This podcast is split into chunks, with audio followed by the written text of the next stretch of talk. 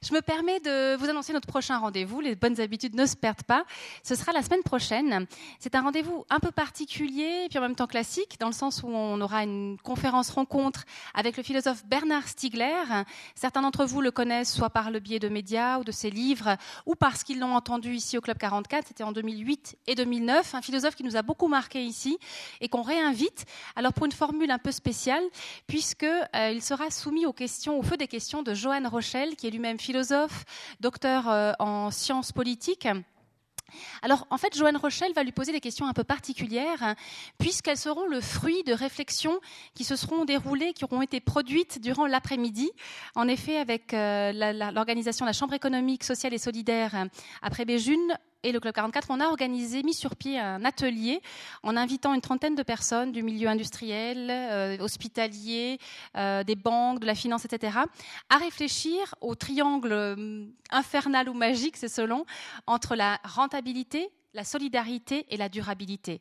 On a voulu se poser la question, elle n'est pas, nouvelle, mais elle nous paraît quand même malgré tout urgente, de savoir s'il est possible, à la fois dans le canton de Châtel, mais de manière plus générale, d'avoir une activité euh, économique, commerciale, industrielle, puisqu'il sera question d'industrie ce soir, euh, et de savoir s'il est possible, en ayant de respecter euh, bah, les employés, de respecter l'environnement, et donc durant toute l'après-midi, des ménages se seront euh, agités ici même et le fruit de ces réflexions, de ces interrogations, seront soumises au, philosophe Bernard Stiegler. Vous pouvez évidemment venir assister à la soirée sans euh, participer puisque c'est sur invitation à l'après-midi. Mais je vous encourage vivement à venir écouter Bernard Stiegler parce qu'à nouveau, c'est un philosophe que nous aimons beaucoup ici, qui est très intéressant, qui a géré une vue perçante sur les choses et qui vraiment, on se réjouit d'accueillir à nouveau. Voilà, pardon d'avoir été un peu longue, mais la semaine prochaine est un peu particulière dans son déroulement.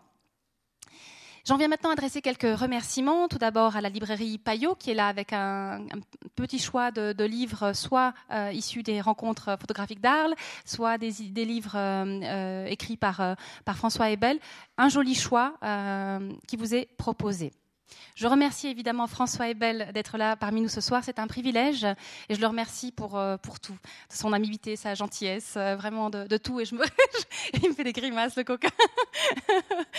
et vraiment, je me réjouis beaucoup, beaucoup, beaucoup de l'entendre tout à l'heure nous parler de son parcours et de photographie industrielle. Je remercie évidemment la Nuit de la Photo et son comité de nous offrir, de nous permettre d'accueillir des personnalités aussi prestigieuses et aussi passionnantes.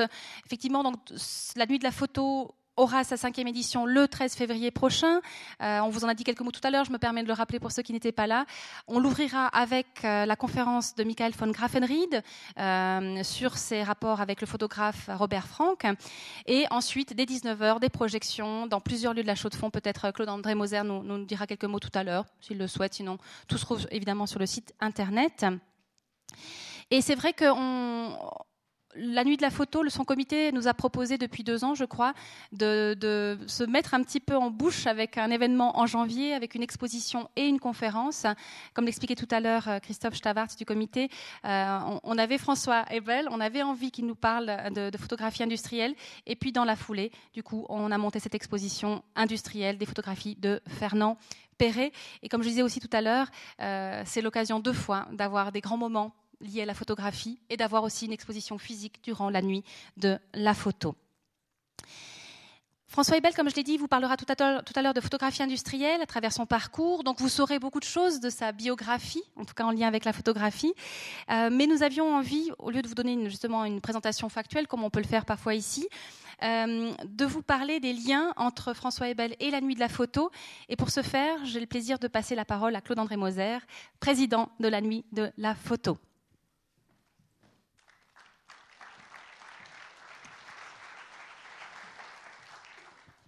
Bonsoir. Je salue parmi nous euh, Michael von Grafenried, qui sera le photographe invité à la Nuit de la Photo, qui sera l'orateur le samedi 13 février ici, dans ces lieux. C'est un très bon conteur. Il nous parlera de ses rapports avec euh, Robert Frank, dont on aura d'ailleurs une projection. Puisqu'on parle de la Nuit de la Photo, je ne pensais pas en parler plus, mais nous avons un très beau programme. Martin Parr, Robert Frank. Enfin, je vous laisse aller voir sur notre site www.nuitdelaphoto.ch. C'est relativement facile à trouver. Euh, François Hebel, c'est la suite de la conférence de la présence ici de Lucien Clerc il y a, quatre ans. Lucien Clerc qui représente beaucoup pour nous parce que, vous savez, on l'a répété, le rôle qu'il a joué dans la, dans la popularité que la photo a pu obtenir, a pu gagner ces, ces 40 dernières années, parce qu'il n'a pas toujours été, il a été là, mais il a été largement appuyé. Et maintenant, François Hebel est celui qui a pris en main les rencontres d'Arles il y a 12 ans, après un premier passage, qui les a fait fructifier, comme on sait, qui les a rendues aussi importantes qu'elles sont aujourd'hui. Et il a su, comme Lucien Clerc l'avait fait aussi, arriver à donner une audience populaire à une manifestation qui garde un profond caractère euh, culturel, artistique et scientifique. Et je crois que ce n'est pas toujours facile d'allier les deux, mais à Arles, on y est très bien arrivé. Pour nous, c'est une influence extrêmement importante. La nuit de la photo n'existerait pas sans Lucien Clerc et sans François Hebel, parce que c'est ces exemples-là qui nous ont servi pour organiser ici euh, la nuit de la photo. Exemple sur deux plans. Sur le plan du choix artistique, parce que nous aimons le choix artistique d'Arles, très éclectique. Il nous montre un grand panorama de la, photographie. Et c'est ce qu'on a voulu faire aussi ici à la Chaux-de-Fonds. D'ailleurs, on a souvent dit qu'on voulait essayer de montrer à la Chaux-de-Fonds ce que les gens n'avaient pas la chance d'aller voir à Arles, mais aussi ailleurs. Mais Arles a joué un rôle important, il joue un rôle très important dans notre programmation de par son organisation. Et le deuxième exemple que nous a donné François Hebel, c'est l'organisation de ce qu'on appelle à Arles la nuit de l'année, euh, qui est une soirée de projection qui est, sur laquelle nous avons calqué la nôtre euh, avec ce rythme assez rapide de projection qui dure une quinzaine de minutes en boucle, qui permet aux gens de se déplacer, de ne pas s'endormir, de laisser des chaises libres et de passer une soirée conviviale et agréable. Alors merci euh, de nous avoir donné ces exemples, parce qu'apparemment les gens ici ont apprécié. On a aussi apprécié François Hebel, que nous ne connaissions que de loin. Nous l'avons fréquenté depuis dix ans en le voyant régulièrement. Euh, tu as parlé de sa gentillesse tout à l'heure. C'est l'impression qu'on a aussi eue pendant ces dix ans en le voyant, euh, notamment avec les bénévoles, la façon dont il se présente, euh, avec ses, collaborateurs et tout. Plutôt une image positive du personnage. Toujours apparemment détendu avant le grand moment du début de la soirée des projections à Arles est très intéressant dans ses interventions dans les colloques, euh, dans, les forums, euh, aussi lors de la, conférence de clôture, qui est aussi pour nous un, exemple intéressant de savoir un peu comment les gens ont vécu euh, la semaine. On avait aussi envie, comme on a eu envie de vous montrer ce qui se fait à Arles, que vous fassiez connaissance avec François Hebel. Je lui donne la parole.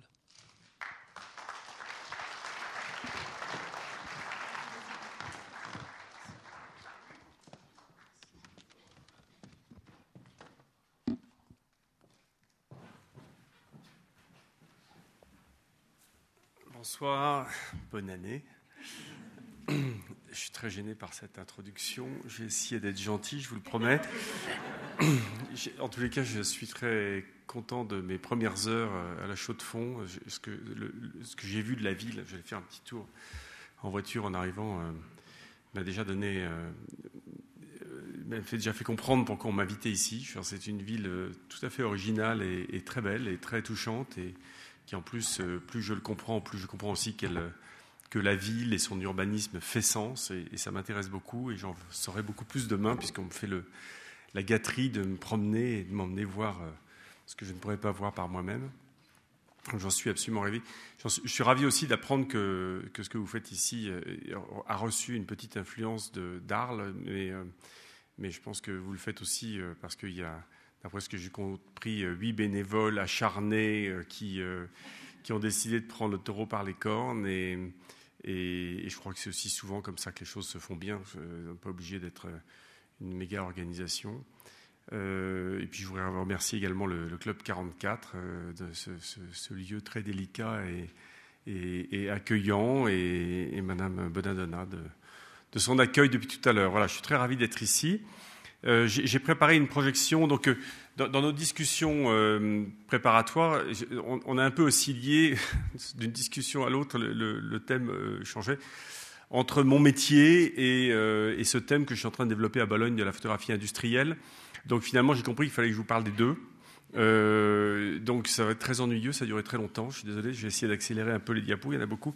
Mais euh, le, mon, métier consiste, c'est simple, j'ai la chance de voyager dans le monde entier et d'essayer de faire le lien entre le public et la gentillesse de venir voir ce qu'on leur propose et, le travail des photographes euh, dont j'essaye de faire qui ne soient pas toujours les, seules évidences euh, reconnues par l'histoire officielle de la photographie, mais qui ait un dialogue entre des, gens qui amènent des choses un peu nouvelles, hein, une façon nouvelle d'utiliser la photographie, avec des gens qui sont plus reconnus et peut-être une nouvelle lecture de gens plus reconnus, etc. Donc voilà, mon, travail euh, n'est pas du tout un travail de créateur, je ne suis pas photographe, mais c'est de faire le pont entre, effectivement, euh, et je suis content que, vous l'ayez remarqué tout à l'heure, entre le grand public qui me tient à cœur, je ne suis pas du tout quelqu'un de l'élite, je pense juste que la, caution de l'élite, si, l'élite vous donne euh, son tampon, euh, ça veut dire qu'on a, voilà, on a, peut-être apporté quelque chose de nouveau, et donc c'est important d'essayer de décrocher de temps en temps ce tampon, mais il faut absolument que tout soit ouvert à tout le monde, et, c'est toujours ce que j'ai pratiqué à Arles, il n'y a strictement rien de fermé à qui que ce soit. Euh, et, euh, y compris dans les tarifs, etc. On fait, en sorte que ce soit euh, toujours très accessible et, je crois beaucoup à ça. À Bologne, c'est encore mieux, c'est gratuit. voilà, donc on va commencer la projection. Ce serait gentil de, baisser la lumière parce que je déteste les projections et qu'on ne voit pas l'écran. Merci.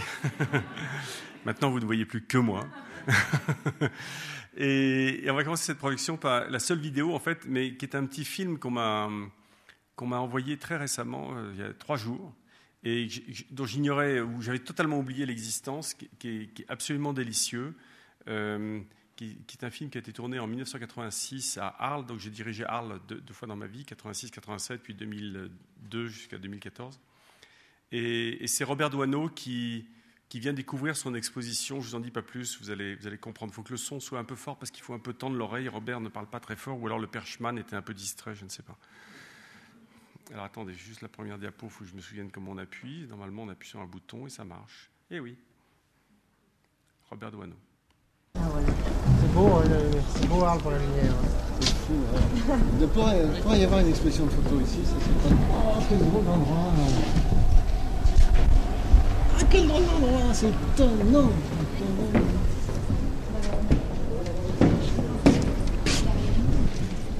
Ah, c'est marrant. À côté. C'est là pour les enfants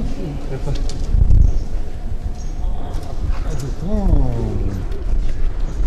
C'est très étrange. Alors il n'y a pas de noir de fumée là hein? Non, il y en a là où, c'est plus clair, si c'est un peu cradin. non, mais je veux dire, c'est une bonne farce ça, pour, pour voir si les gens ont vraiment regardé. Oh, c'est très bien. C'est marrant cette idée. Alors on a mis ici tout ce qui était un petit peu euh, voyeur, tout ce qui était réception mondaine. Ici, là Oui, regardez là. Oui.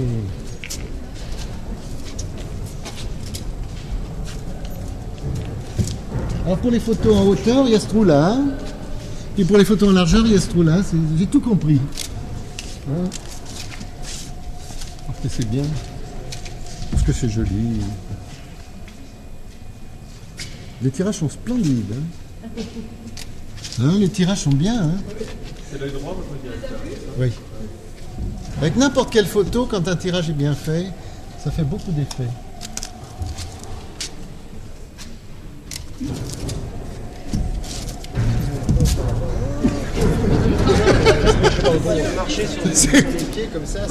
C'est pour les enfants des écoles. Hein. C'est marrant, c'est pas rigolo comme truc. Ah, Michel de Windsor. Oh, je connais bien. Ah, c'est très bien. Je suis très très content. Oh qu'est-ce que c'est bien. Et là, Saint-Laurent, vous avez photographié pour qui, vous vous souvenez Probablement pour Vogue. Dans son appartement. Avec une table Knoll. Comme c'est un monsieur très très digne, très net comme ça. C'était, je pense, j'ai cru que ce décor lui conviendrait. C'est pas mal, hein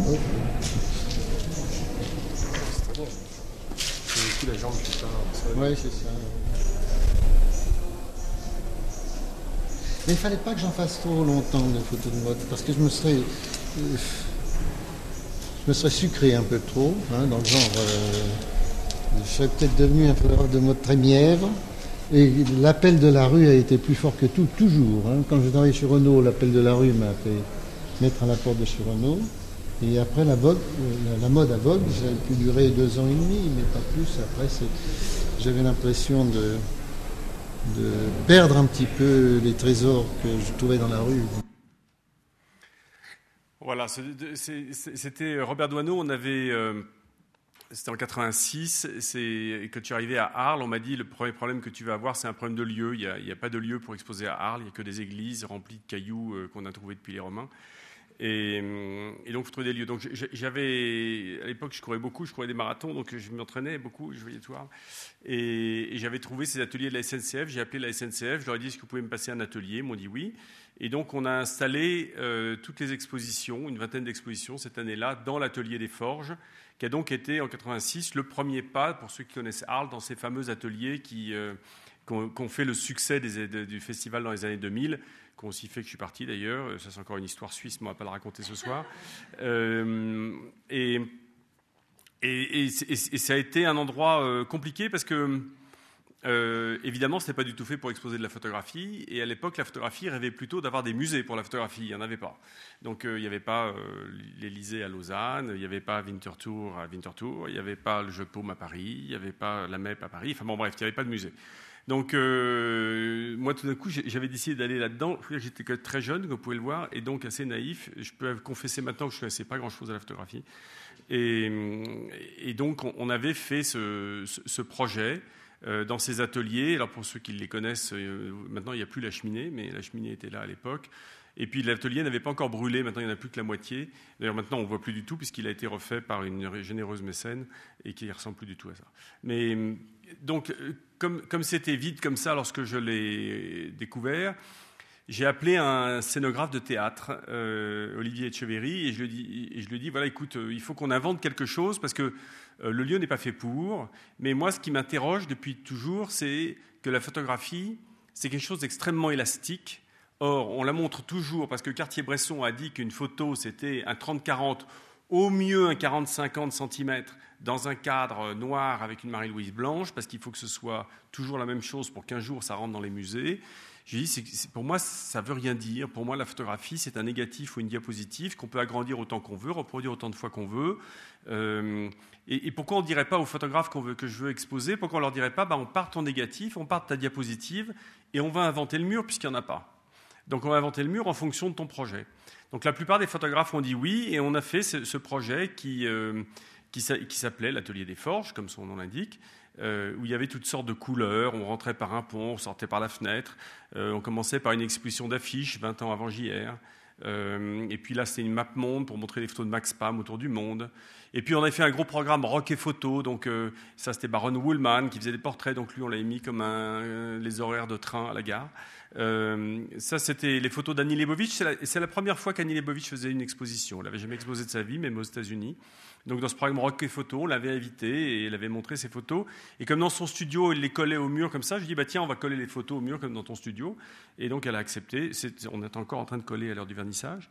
Et, voilà, donc ça, a fait ce, grand espace où il y avait une vingtaine d'expositions. Dans le programme Rock et Photo, il y avait une des toutes premières collections de, photographies d'un people. C'était Graham Nash de Crosby, Still, Nash Young, qui un des premiers s'était intéressé à collectionner la photographie. Et puis on avait euh, toutes sortes de choses. Ça, c'est Cube. C'était un très très beau projet euh, qui s'appelait la Ciudad Fantasma. C'était la, bande des photographes catalans, euh, emmenée par Martha Gilly, qui dirige le jeu de paume maintenant, Johan Fontcuberta, qui était son mari à l'époque, David Balzels et, Chantal Grande, qui font le festival à Tarragone aujourd'hui. Enfin, ces gens-là étaient un groupe très actif à Barcelone à l'époque. Ils avaient fait un très beau projet. Donc on avait mis ce projet comme une sorte de, de ville, de ville exposition, comme ça, très massive. Et puis l'éclairage était un peu aléatoire. Bon, voilà. Et puis, enfin, ce qui nous plaisait, nous, c'était ce mélange comme ça, le contraste entre un, lieu qui avait une âme, un lieu où on avait travaillé, et puis la culture qui, qui s'y installait. Donc, donc l'exposition de, de Douaneau, euh, c'est quelqu'un de Chirafo qui m'avait dit, tiens, dis donc, euh, tu sais peut-être pas, mais Douaneau a travaillé quelques années pour Vogue, à l'époque où Edmond Charleroux faisait travailler des photographes à contre-emploi. Euh, elle a fait travailler Cartier-Bresson aussi, d'ailleurs. Et donc, Douaneau avait accepté qu'on montre ses photos. Il y avait des choses vachement bien, comme vous avez vu tout à l'heure la photo de Saint-Laurent, là c'est un peu plus lointain. Il avait fait aussi tous les, réceptions mondaines, des choses comme ça. Et comme il y avait quelque chose d'un peu inattendu, d'un peu caché, ben j'avais, proposé qu'on regarde par les trous de serrure pour voir son exposition. Toutes sortes de conneries que je ne ferais plus aujourd'hui, je n'oserais plus. Hein. Fait, vraiment, je, vous voyez, ça avait un succès fou. Euh, et puis il y avait un seul photographe qui m'avait dit, écoute, euh, euh, moi, je trouve votre idée formidable. J'adore, j'adore. Alors moi, je voudrais euh, démarrer Louise Blanche, des, petites photos 24-30, tout aligné sur une seule ligne, un fond noir et puis un éclairage par photo. J'ai écoute, on va avoir l'impression qu'on n'a rien fait pour toi par rapport aux autres. Et donc, est-ce que je peux mettre ta lettre dans l'exposition? Parce qu'il m'a dit, oui, d'accord, tu mets ta, ma lettre dans l'exposition. Je dis, alors, tu fais une version anglaise, une version française, et on a mis sa lettre dans l'exposition, disant, moi, je veux qu'on fasse rien pour moi. Voilà. Donc, tout ça, c'était le programme qui avait la houlette rock et photo. Alors, j'en suis très fier d'en parler comme ça aujourd'hui, mais tout à l'heure, on parlait de mes rapports avec Lucien Clergue. Euh, Lucien Clergue a écrit des lettres enflammées en disant que c'était n'importe quoi, que euh, Jean-Claude Lemanie de la Bibliothèque nationale et quelques autres, enfin la moitié de sa administration a démissionné, ça a été un tollé total. Euh, tous ces gens qui se battaient depuis 15 ans pour qu'ils avaient créé Arles pour que la photographie soit reconnue, tout d'un coup, il y avait cet idiot qui arrivait et qui montrait non seulement de la photographie dans un lieu qui n'était pas adéquat, dans des formats n'importe quoi, et en plus, beaucoup de gens, j'avais, mon arrogance n'était pas arrêtée là, j'avais, dit, euh, il faut mettre la photographie en couleur. Et euh, parce que bêtement, j'avais constaté que la photographie à l'époque était respectable si elle était noir et blanc. La couleur était réservée au commerce, à l'industrie, à toutes sortes de choses, euh, mais à la publicité. Mais la couleur n'était pas rentrée, appréciée. Vous voyez le livre de Harry Gruyart là, que j'ai fait, qui est à l'accueil. ça, à l'époque, c'était pas Harry Gruyart. Il avait un mal fou à rentrer chez Magnum, par exemple. Bon. C'était des, choses, ça se faisait pas, quoi. Et or, moi, j'avais invité plein de gens de ma génération, puisque je connaissais rien. Je me suis dit, bah, tiens, je vais inviter des copains. Euh, donc, Annie Lebovitch en couleur, un, inconnu total dont on a montré les premières photos sur les plages anglaises qui s'appelait Martin Parr. Euh, on a fait la première installation de Miguel Rio Branco. Euh, donc, il y avait que des gens comme ça qui travaillaient en couleur, mais qui, étaient connus du tout et qui sont tous devenus des stars d'aujourd'hui. Donc c'était un peu curieux. Il y avait vraiment un, débat des anciens et des modernes dans la forme et dans le, dans le contenu. Et, puis en plus, on appelait ça rock et photo. Enfin bon, bref, il y avait le, le, bassiste de police qui était un très. Non, le batteur de police qui était un très bon photographe qu'on avait invité aussi. le groupe police. Et donc c'est un peu compliqué euh, comme année, mais c'était assez amusant. Euh, j'avais quelque chose pour moi, c'est que Arles était en faillite, donc on me l'avait confié en faillite, et que j'avais eu la chance d'avoir un énorme sponsorship de Kodak et que ça avait payé pour tout ça. Donc euh, ça avait fasciné néanmoins les fondateurs d'Arles parce qu'ils ah, trouvent de l'argent. Et donc, il m'avait foutu la paix pour ça. Mais sinon, je, crois que j'aurais été lynché. Euh, l'année suivante, j'étais beaucoup plus sage. J'ai utilisé des lieux dans la ville, comme celui-ci, par exemple, et qui est un pont autoroutier euh, où on accrochait l'expo tous les matins, on la décrochait tous les soirs. Euh, c'était la première exposition de, de Paul Graham, qui aujourd'hui, alors lui, est devenu extrêmement snob et et, il doit être chez Gagosian ou, je ne sais plus où, et, donc il n'accepterait plus du tout de se souvenir même hein, qu'il exposait dans un pont autoroutier. Euh, et, l'époque changeant, d'ailleurs, n'importe comment aujourd'hui on pourrait plus exposer, c'est pour être graffiti. Mais, donc c'était bien, il y avait les camions qui passaient au-dessus, et c'était des photos sur l'Irlande du Nord, le conflit en Irlande du Nord, les traces du conflit en Irlande du Nord. Et donc avec le bruit des camions, tout ça, c'était super. Et il y avait une très très belle lumière qui passait par le centre.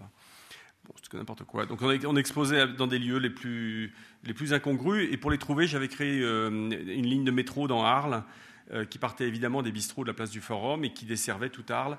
J'avais eu l'ambition même de mettre des flèches de couleur dans tout Arles pour qu'on se retrouve. Enfin, je, crois qu'on a fini de mettre les flèches de couleur à la fin du festival, mais c'était. Euh, comme les flèches de couleur n'étaient pas là, on avait fait un catalogue portable qui permettait de se retrouver dans le métro comme un catalogue Pinto dont je choisissais sa couleur. Je tiens, qu'est-ce que je vais aller voir? On a même fait fabriquer par les Chinois, c'était le début où en Chine on fabriquait des trucs, un, sac pour trimballer le catalogue pour être sûr de ne pas se perdre en Arles. C'est très saillant. Euh, voilà. Donc ça, c'était euh, ma première période arlésienne. Euh, alors avant ça, j'avais fait des petites choses. J'avais travaillé à la FNAC. J'ai appris mon métier à la FNAC, qui était à l'époque un creuset assez intéressant où on mélangeait commerce et culture, consumérisme, etc. Et, j'avais été embauché, non pas parce que je connaissais la photographie, parce que je parlais anglais. Euh, voilà, la raison pour laquelle je travaille dans la photo, c'est que je voulais voyager et que je parlais anglais. Et donc on m'a dit, bah, viens à la FNAC, voir.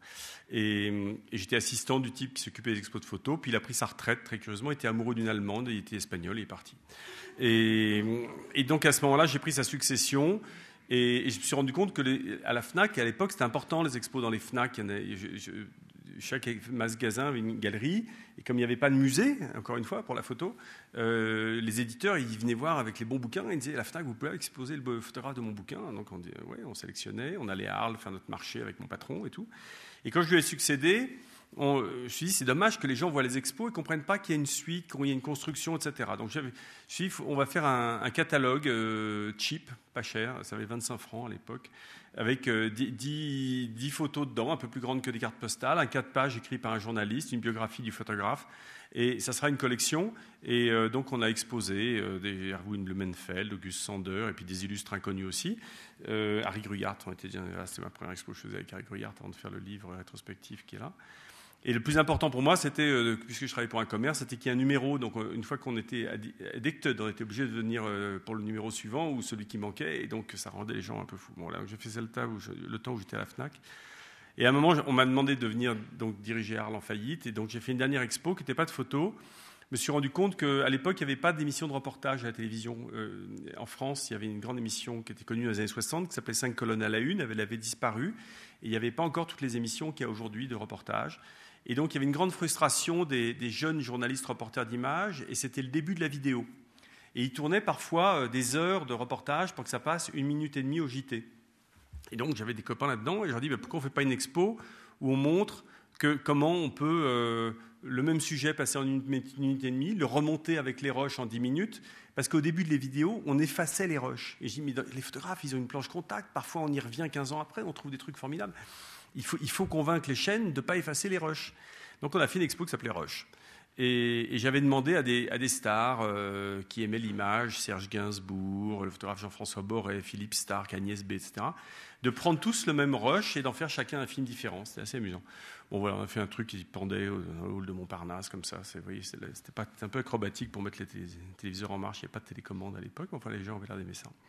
C'était ma dernière expo. Donc je suis retourné ensuite... Euh, quand j'ai quitté Arles, je fais dans tous les sens, hein, c'est pas chronologique. Ça, c'est euh, après Arles, ma première période, je suis allé à Magnum. Je ne vais pas vous raconter Magnum trop longtemps parce que ça, ça prendrait quelques nuits. Euh, mais à Magnum, j'ai aussi cherché plusieurs fois à, faire en sorte qu'on trouve des nouveaux moyens de communiquer. Alors, on a fait des livres et des expositions. C'est un peu Tintin autour du monde. On a fait à l'est de Magnum au moment de la chute du mur en 90. Donc, on a raconté de l'ouverture des camps en 1945 à la chute du mur, toute l'histoire de l'Europe de l'Est vue par les photographes de Magnum. C'est un bouquin que j'adore, qu'on trouve assez peu parce que l'éditeur a fait faillite avant qu'on ait le temps de faire trop d'éditions. Euh, par contre, on a eu beaucoup de succès avec Magnum Cinéma, qui a été euh, édité dans 8 pays. Il y a eu 80 expos, il y a 5 jeux d'expos qui tournaient dans le monde entier. C'était la première fois qu'on louait des expos de photos. Et puis on a fait euh, voilà, Tintin autour du monde, on a fait l'année 68 dans le monde, plein de trucs comme ça.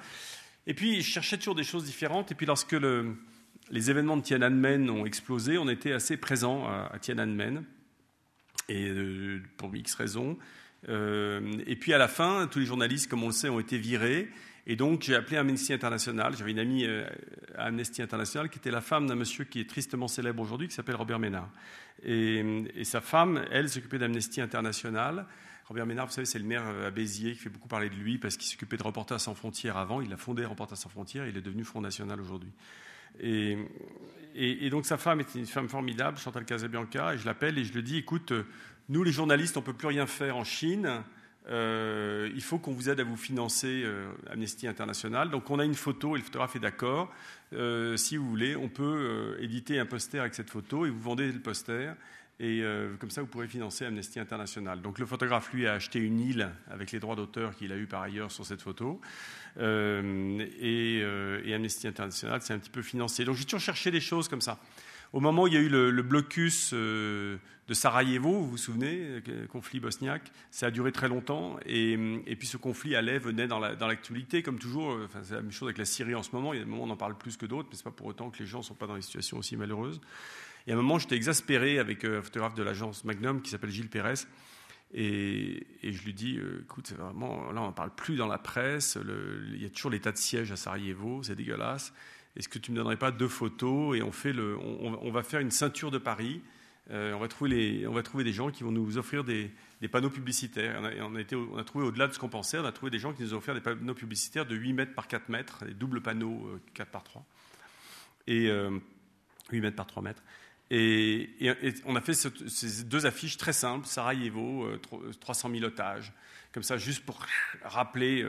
donc c'était installé dans tous les coins de la ville, comme ça, rappeler que c'était important. Donc tout d'un coup, essayer de trouver des choses différentes, de faire différemment, si vous voulez. Voilà, bon, ça c'est la CFDT qui, euh, qui, nous avait commandé des reportages pour un congrès. Donc ils allaient, ils allaient diffuser ça en trois minutes dans un congrès. Et puis après, ils nous ont dit. Euh, c'est vraiment dommage, c'est des belles photos. Pourquoi on ne fait pas une expo photo? Alors je dis, bah, attendez, si vous faites une exposition photo comme il y a ici, avec toutes vos cellules en France, le temps que vous la fassiez tourner avec les cadres, les caisses, les choses qui se cassent, c'est pas votre métier faisons une expo photo sous forme d'affiche. Et non seulement ça va se diffuser le lendemain de votre congrès partout, mais en plus ça va vous coûter que dalle parce que vous allez vendre le rouleau d'affiches à vos congressistes et c'est eux qui vont payer l'expo. Et donc on a fait ça et donc euh, ça a été le lendemain, euh, parfois encadré, parfois punaisé, parfois à l'envers, euh, dans, toutes les cellules CFDT de France pour expliquer que le, rôle de la CFDT en photo voilà donc toujours chercher si vous voulez des façons nouvelles de montrer le travail. Euh, ça, c'est pas une messe, c'est à la chapelle de la Sorbonne, dans l'expo justement de Magnum et l'année 68 dans le monde. J'avais eu envie, je me dis 68, pour moi, j'avais 10 ans, euh, J'étais chez ma grand-mère à Belleville et, dans son studio, on était nos lits tête à tête comme ça, et elle écoutait la radio et on entendait, et ils sont en train de monter rue Gay-Lussac, la troisième barricade, etc. Pour moi, c'était un film, et je savais qu'après la troisième, il y aurait la quatrième barricade, ça allait être formidable. Et, et, bon, et donc pour moi, j'avais un souvenir de radio de, de l'année 68 dans le monde. Et je suis allé voir dans les archives euh, de Radio France, de l'INA, etc. On a trouvé des merveilles absolues. Donc c'est la première fois que dans une expo, j'ai mis aussi du son. Maintenant, j'arrête pas d'en mettre tout le temps. Mais, et c'est très rigolo, c'est avec des casques. Et donc les gens étaient de le regard en l'air, paumés comme ça, en train de regarder. Ils écoutaient 20 minutes de son au milieu, vraiment au milieu, physiquement, de l'exposition de photos dans la chapelle de la Sorbonne. D'ailleurs, l'expo a failli être interdite trois jours avant, parce qu'il y avait des manifs dans Paris contre Juppé. Et le recteur de la Sorbonne était convaincu que 68 allait recommencer à cause de notre expo.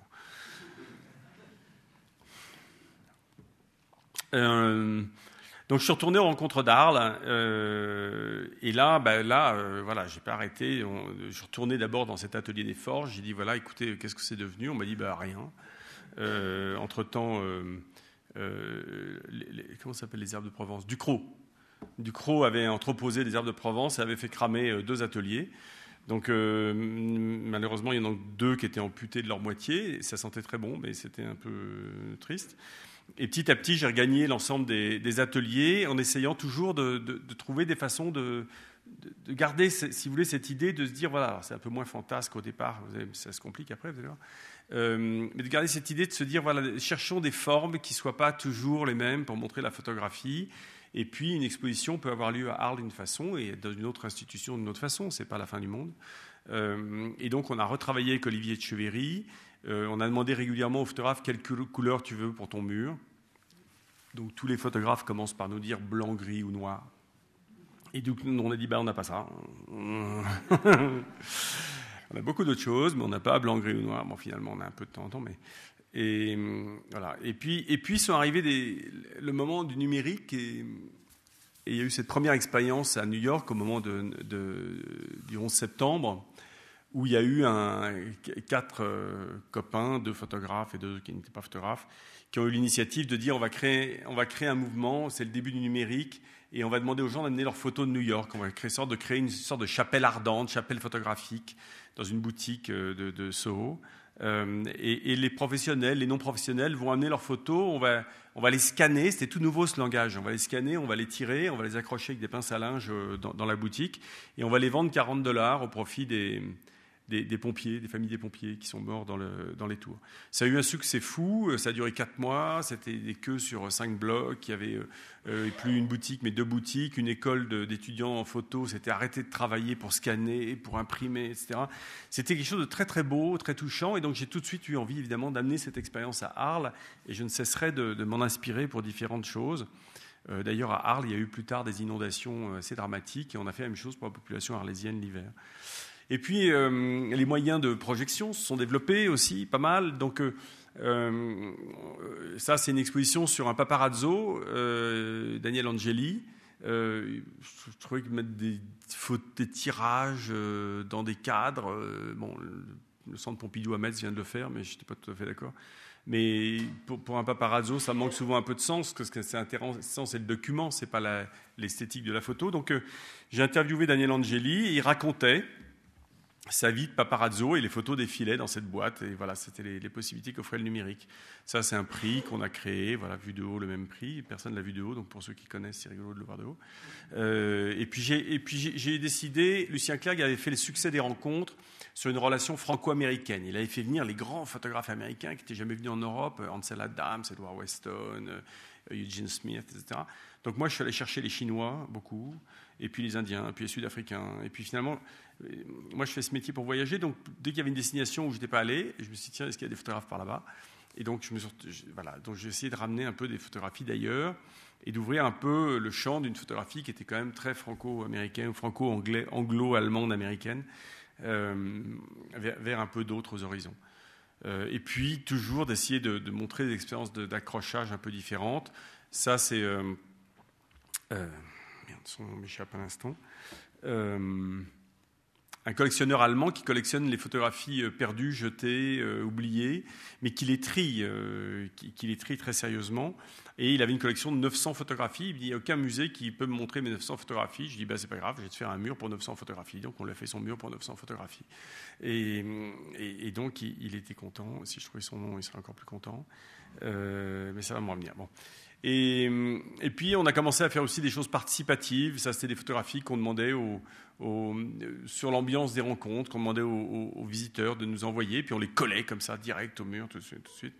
Et l'année où euh, Christian Lacroix, j'ai demandé à Christian Lacroix de faire le programme, c'est un Arlésien, et euh, lui de sang, moi de cœur. Et, et, je lui ai demandé de, diriger une petite partie du programme, mais comme c'est un mec très gourmand, il a fait tout le programme. Et, donc, lui aussi, il a cherché à installer les photographies différemment, euh, voilà, comme sur des pianos par exemple, où il a demandé à une étalagiste des Galeries Lafayette de venir euh, installer certaines photographies, donc avec euh, je ne sais combien de fils de nylon qui pendaient. Ça, c'est une expérience qu'avait fait Suzanne Mézelas. elle a réinstallé au Nicaragua les photos qu'elle avait prises au moment de la révolution sandiniste.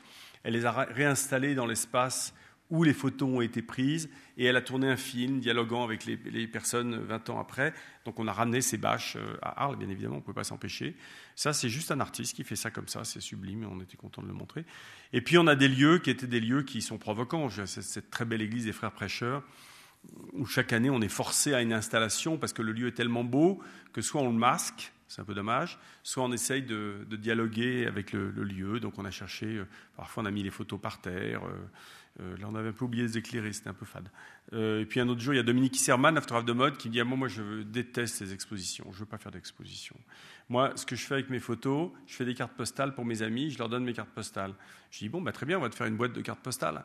Ah oui, mais non, non, tu ne fais pas une boîte de cartes postales. J'achète des boîtes de cartes postales en Suède, elles sont comme ça, pas autrement. Je dis bon, bah, très bien, on va faire une grande boîte de cartes postales comme la suédoise. Et donc, un truc, hein, ne le répétez pas, mais les gens des musées, ils ne savent pas faire ça. Donc moi, je travaille avec des gens de théâtre qui vous font des trucs sublimes, qui sont euh, pas nécessairement chers, mais qui, vraiment font de l'effet. Donc on a des équipes de menuisiers, de, serruriers, de peintres, qui, font du faux marbre, du machin, truc. À on, avait une vraie, on pouvait faire des représentations théâtrales tous les soirs si on voulait, on faisait des expos. Mais donc on lui a fait ces, boîtes euh, dans lesquelles, qui sont réellement, mais sauf qu'elles sont juste 50 fois plus grandes que ces boîtes normales. Et on projetait dedans les images, et, finalement, elle était très contente. Donc voilà, ça ressemblait à ça. Dans l'église des frères prêcheurs, c'était pas mal. Euh, Miguel Rio Branco, donc, est revenu faire une installation totale, vidéo, néon, et puis il y avait des trucs. Puis après, on a invité des artistes qui, dialoguaient avec la photo. Ça, c'est Alfredo Jarre, qui, euh, a fait des, installations absolument sublimes euh, mais qui me prenait parfois jusque tard dans la nuit pour les installer, parce que c'est y a 100 000 photos sur une table lumineuse qui est beaucoup plus grande qu'une table lumineuse habituelle, c'est compliqué à installer. On a fait un gros travail sur le livre, parce que le livre de photos était, en plein essor quand j'ai repris Arles au début des années 2000. Et, on, a, donc euh, bien doté un prix du livre, puis on en a créé un deuxième, ce qui nous permettait de recevoir chaque année, les dernières années, on recevait 600 livres des éditeurs du monde entier, deux copies Une copie, on la vissait sur la table, comme vous voyez là, tout l'été. Et à la fin de l'été, on la donnait à une bibliothèque qui n'avait pas les moyens de se payer des livres. Euh, une fois, c'était à une école de photo à Johannesburg, une fois à Bamako, une fois à Valparaiso, une fois à Phnom Penh, etc. Pour qu'ils aient au moins, c'est une seule année, mais au moins ils ont un corpus d'une année de la variété de la photographie avec 600 bouquins. Et l'autre copie, on la mettait à l'École nationale de la photographie, qui est désormais la plus belle bibliothèque de photographie, je crois, avec la Musée européenne de la photo à Paris. Euh, voilà, donc tout ça gratuitement. Enfin, on offrait une belle dotation pour le prix, mais, mais, mais c'est un des plaisirs des, festivaliers, c'était de passer du temps à regarder ces livres. Euh, voilà. Donc les églises, c'est une vraie, très casse-pied à éclairer. Donc on a fini par trouver à Roissy, Charles de Gaulle, euh, l'éclairage qui convenait pour les églises, c'est ces ballons. ça, c'était pour l'expo Sergio Larin, par exemple. et puis plus ça va, plus moi j'en ai marre des cadres. Ça, c'est l'expo Patrick Zwirk euh, qu'on a fait uniquement. Maintenant, le, papier peint est très très beau, donc euh, on, a fait l'expo de Patrick Zwirk en papier peint. Et puis je dis pour qu'on soit sûr qu'on a bien compris que c'est du papier peint, on va le mettre de travers. Les, photographes sont de plus en plus souples, hein. ils se libèrent, la photographie se libère, ils sont, ils, sont moins, ils sont qu'avant. Euh, des choses comme ça avant étaient très difficiles à obtenir. Vous avez vu, je vous parlais tout à l'heure de celui qui m'avait écrit une lettre en disant oui, oui, c'est formidable ce que vous faites, mais surtout ne faites rien. Donc euh, ça, c'était l'expo de Patrick Zwirk. Ça, c'est une exposition euh, avec Christian Lacroix plus récemment sur le thème de l'arlésienne. On a même trouvé, on a inventé des systèmes pour que les photographies soient autoportantes. On était très fiers de nous, on a fait ça sur un coin de table. Et puis on a été parmi les premiers à inviter euh, Liu Bolin, qui maintenant est connu dans le monde entier, mais donc Liu, Bolin s'est fait peindre sur une, sur une des affiches des rencontres. Maintenant, c'est devenu une star totale. Voilà. Donc voilà, en, voyageant euh, en Chine, en Afrique du Sud d'ailleurs, on rencontre des gens. Puis un jour, j'ai voyagé à Clichy-sous-Bois, qui est donc euh, la banlieue de Paris où il y a eu les émeutes euh, en 2005. Un an après, on m'a demandé de monter une exposition à Clichy-sous-Bois, dont je vous parlerai plus loin. Pendant que je prépare l'exposition, je sors dehors, prendre l'air, et puis en face de moi, tout d'un coup, je découvre un mec qui est en haut d'une échelle avec un chapeau et des lunettes en train de coller des trucs, des photos sur le mur d'en face. Donc je vais le voir, je dis c'est vachement bien ce que tu fais, c'est quoi? Et euh, il me dit je m'appelle JR. Euh, et moi j'ai entendu parler de, ces jeunes de banlieue euh, dont on a dit qu'ils étaient les plus affreux du monde. donc j'ai eu envie de les, connaître. Je, suis allé à leur rencontre et je leur ai demandé de faire des, grimaces d'affreux. J'ai pris un 28 mm et je les ai agrandis en très grand. Ben voilà le résultat. Je dis mais c'est vachement bien, c'est vachement bien. Je rentre terminer mon expo. Hein. Je repars à Arles, je repars à Paris, je repars ailleurs. Puis d'un coup, je dis, mais c'était vachement bien ce que j'avais vu Clichy-sous-Bois. Et je rappelle euh, ce garçon, JR, et je lui dis, dis donc, euh, tu sais que des murs, j'ai des murs, j'ai des ruines géantes à Arles, les ateliers SNCF. Est-ce que tu veux pas venir euh, coller tes affreux à Arles? Ah, il me dit oui, mais entre-temps, je suis parti en Palestine et j'ai fait un projet où j'ai mis un médecin palestinien à côté d'un médecin israélien, et en très très grand, encore plus grand que ce que j'avais fait à Clichy-sous-Bois, et puis un instituteur, palestinien, un instituteur israélien. Et puis je les ai collés sur des épiceries en disant à l'épicier, donc c'est toi qui gardes les photos, hein, c'est une œuvre d'art, c'est à toi de le faire. Ah, j'adore ton projet, viens, viens, viens, viens. Donc on l'a installé. Euh, dans l'atelier des forges à Arles et, c'était très spectaculaire. C'est un succès fou. Maintenant, il a eu le prix TED. Enfin, il est, il est devenu une star euh, totale. Vous allez à New York, tout le monde ne parle que de JR. Il a fait deux fois la une du New York Times. Enfin, c'est devenu une star absolue. Et on l'avait réinvité un peu plus tard. Donc, à chaque fois, la, taille de la photo grandit. Euh, est venu faire une conférence. Il a un système maintenant où il fait plus les photos. Il dit aux gens faites vos photos et puis allez coller euh, où vous voulez. Si vous voulez protester contre quelqu'un, vous, prenez votre portrait, vous le collez en face de chez lui, que ce soit le président de la République ou votre maman. Et, et donc on avait installé ce, ce, photomaton euh, spécial. Et puis la photo, comme vous pouvez le voir, tombait de tout en haut du pont. Du, pont qui levait les locomotives. Euh, voilà, donc, euh, voilà. Et puis un jour, il y a une autre photographe, Sophie Ristel-Weber, qui me dit Moi, je veux absolument. C'est une façon de me dire Elle me dit Je déteste les festivals. Je Si bien, mais ton éditeur, c'est Actes Sud, il veut que tu exposes aux rencontres. Qu'est-ce qu'on fait? Euh, Ah non, je déteste les festivals. N'importe comment, je voudrais un truc que tu pourras jamais me donner. Ah, je dis Bon. Ah oui, oui, oui, je veux des photos de presse et pouvoir les manipuler pour montrer la guerre en Irak comme personne, refaire les photos à partir de 15 000 photos, etc., qui ont été prises en Irak par d'autres photographes. Et puis n'importe comment, euh, tu pourras jamais aller jusqu'au bout du projet. Je veux un appartement classique où je pourrais coller les photos. Donc j'ai appelé une copine vice-présidente de Reuters, parce que j'avais travaillé dans la presse pendant 15 ans. Et, et j'ai dit, tu peux recevoir une artiste un peu angoissée.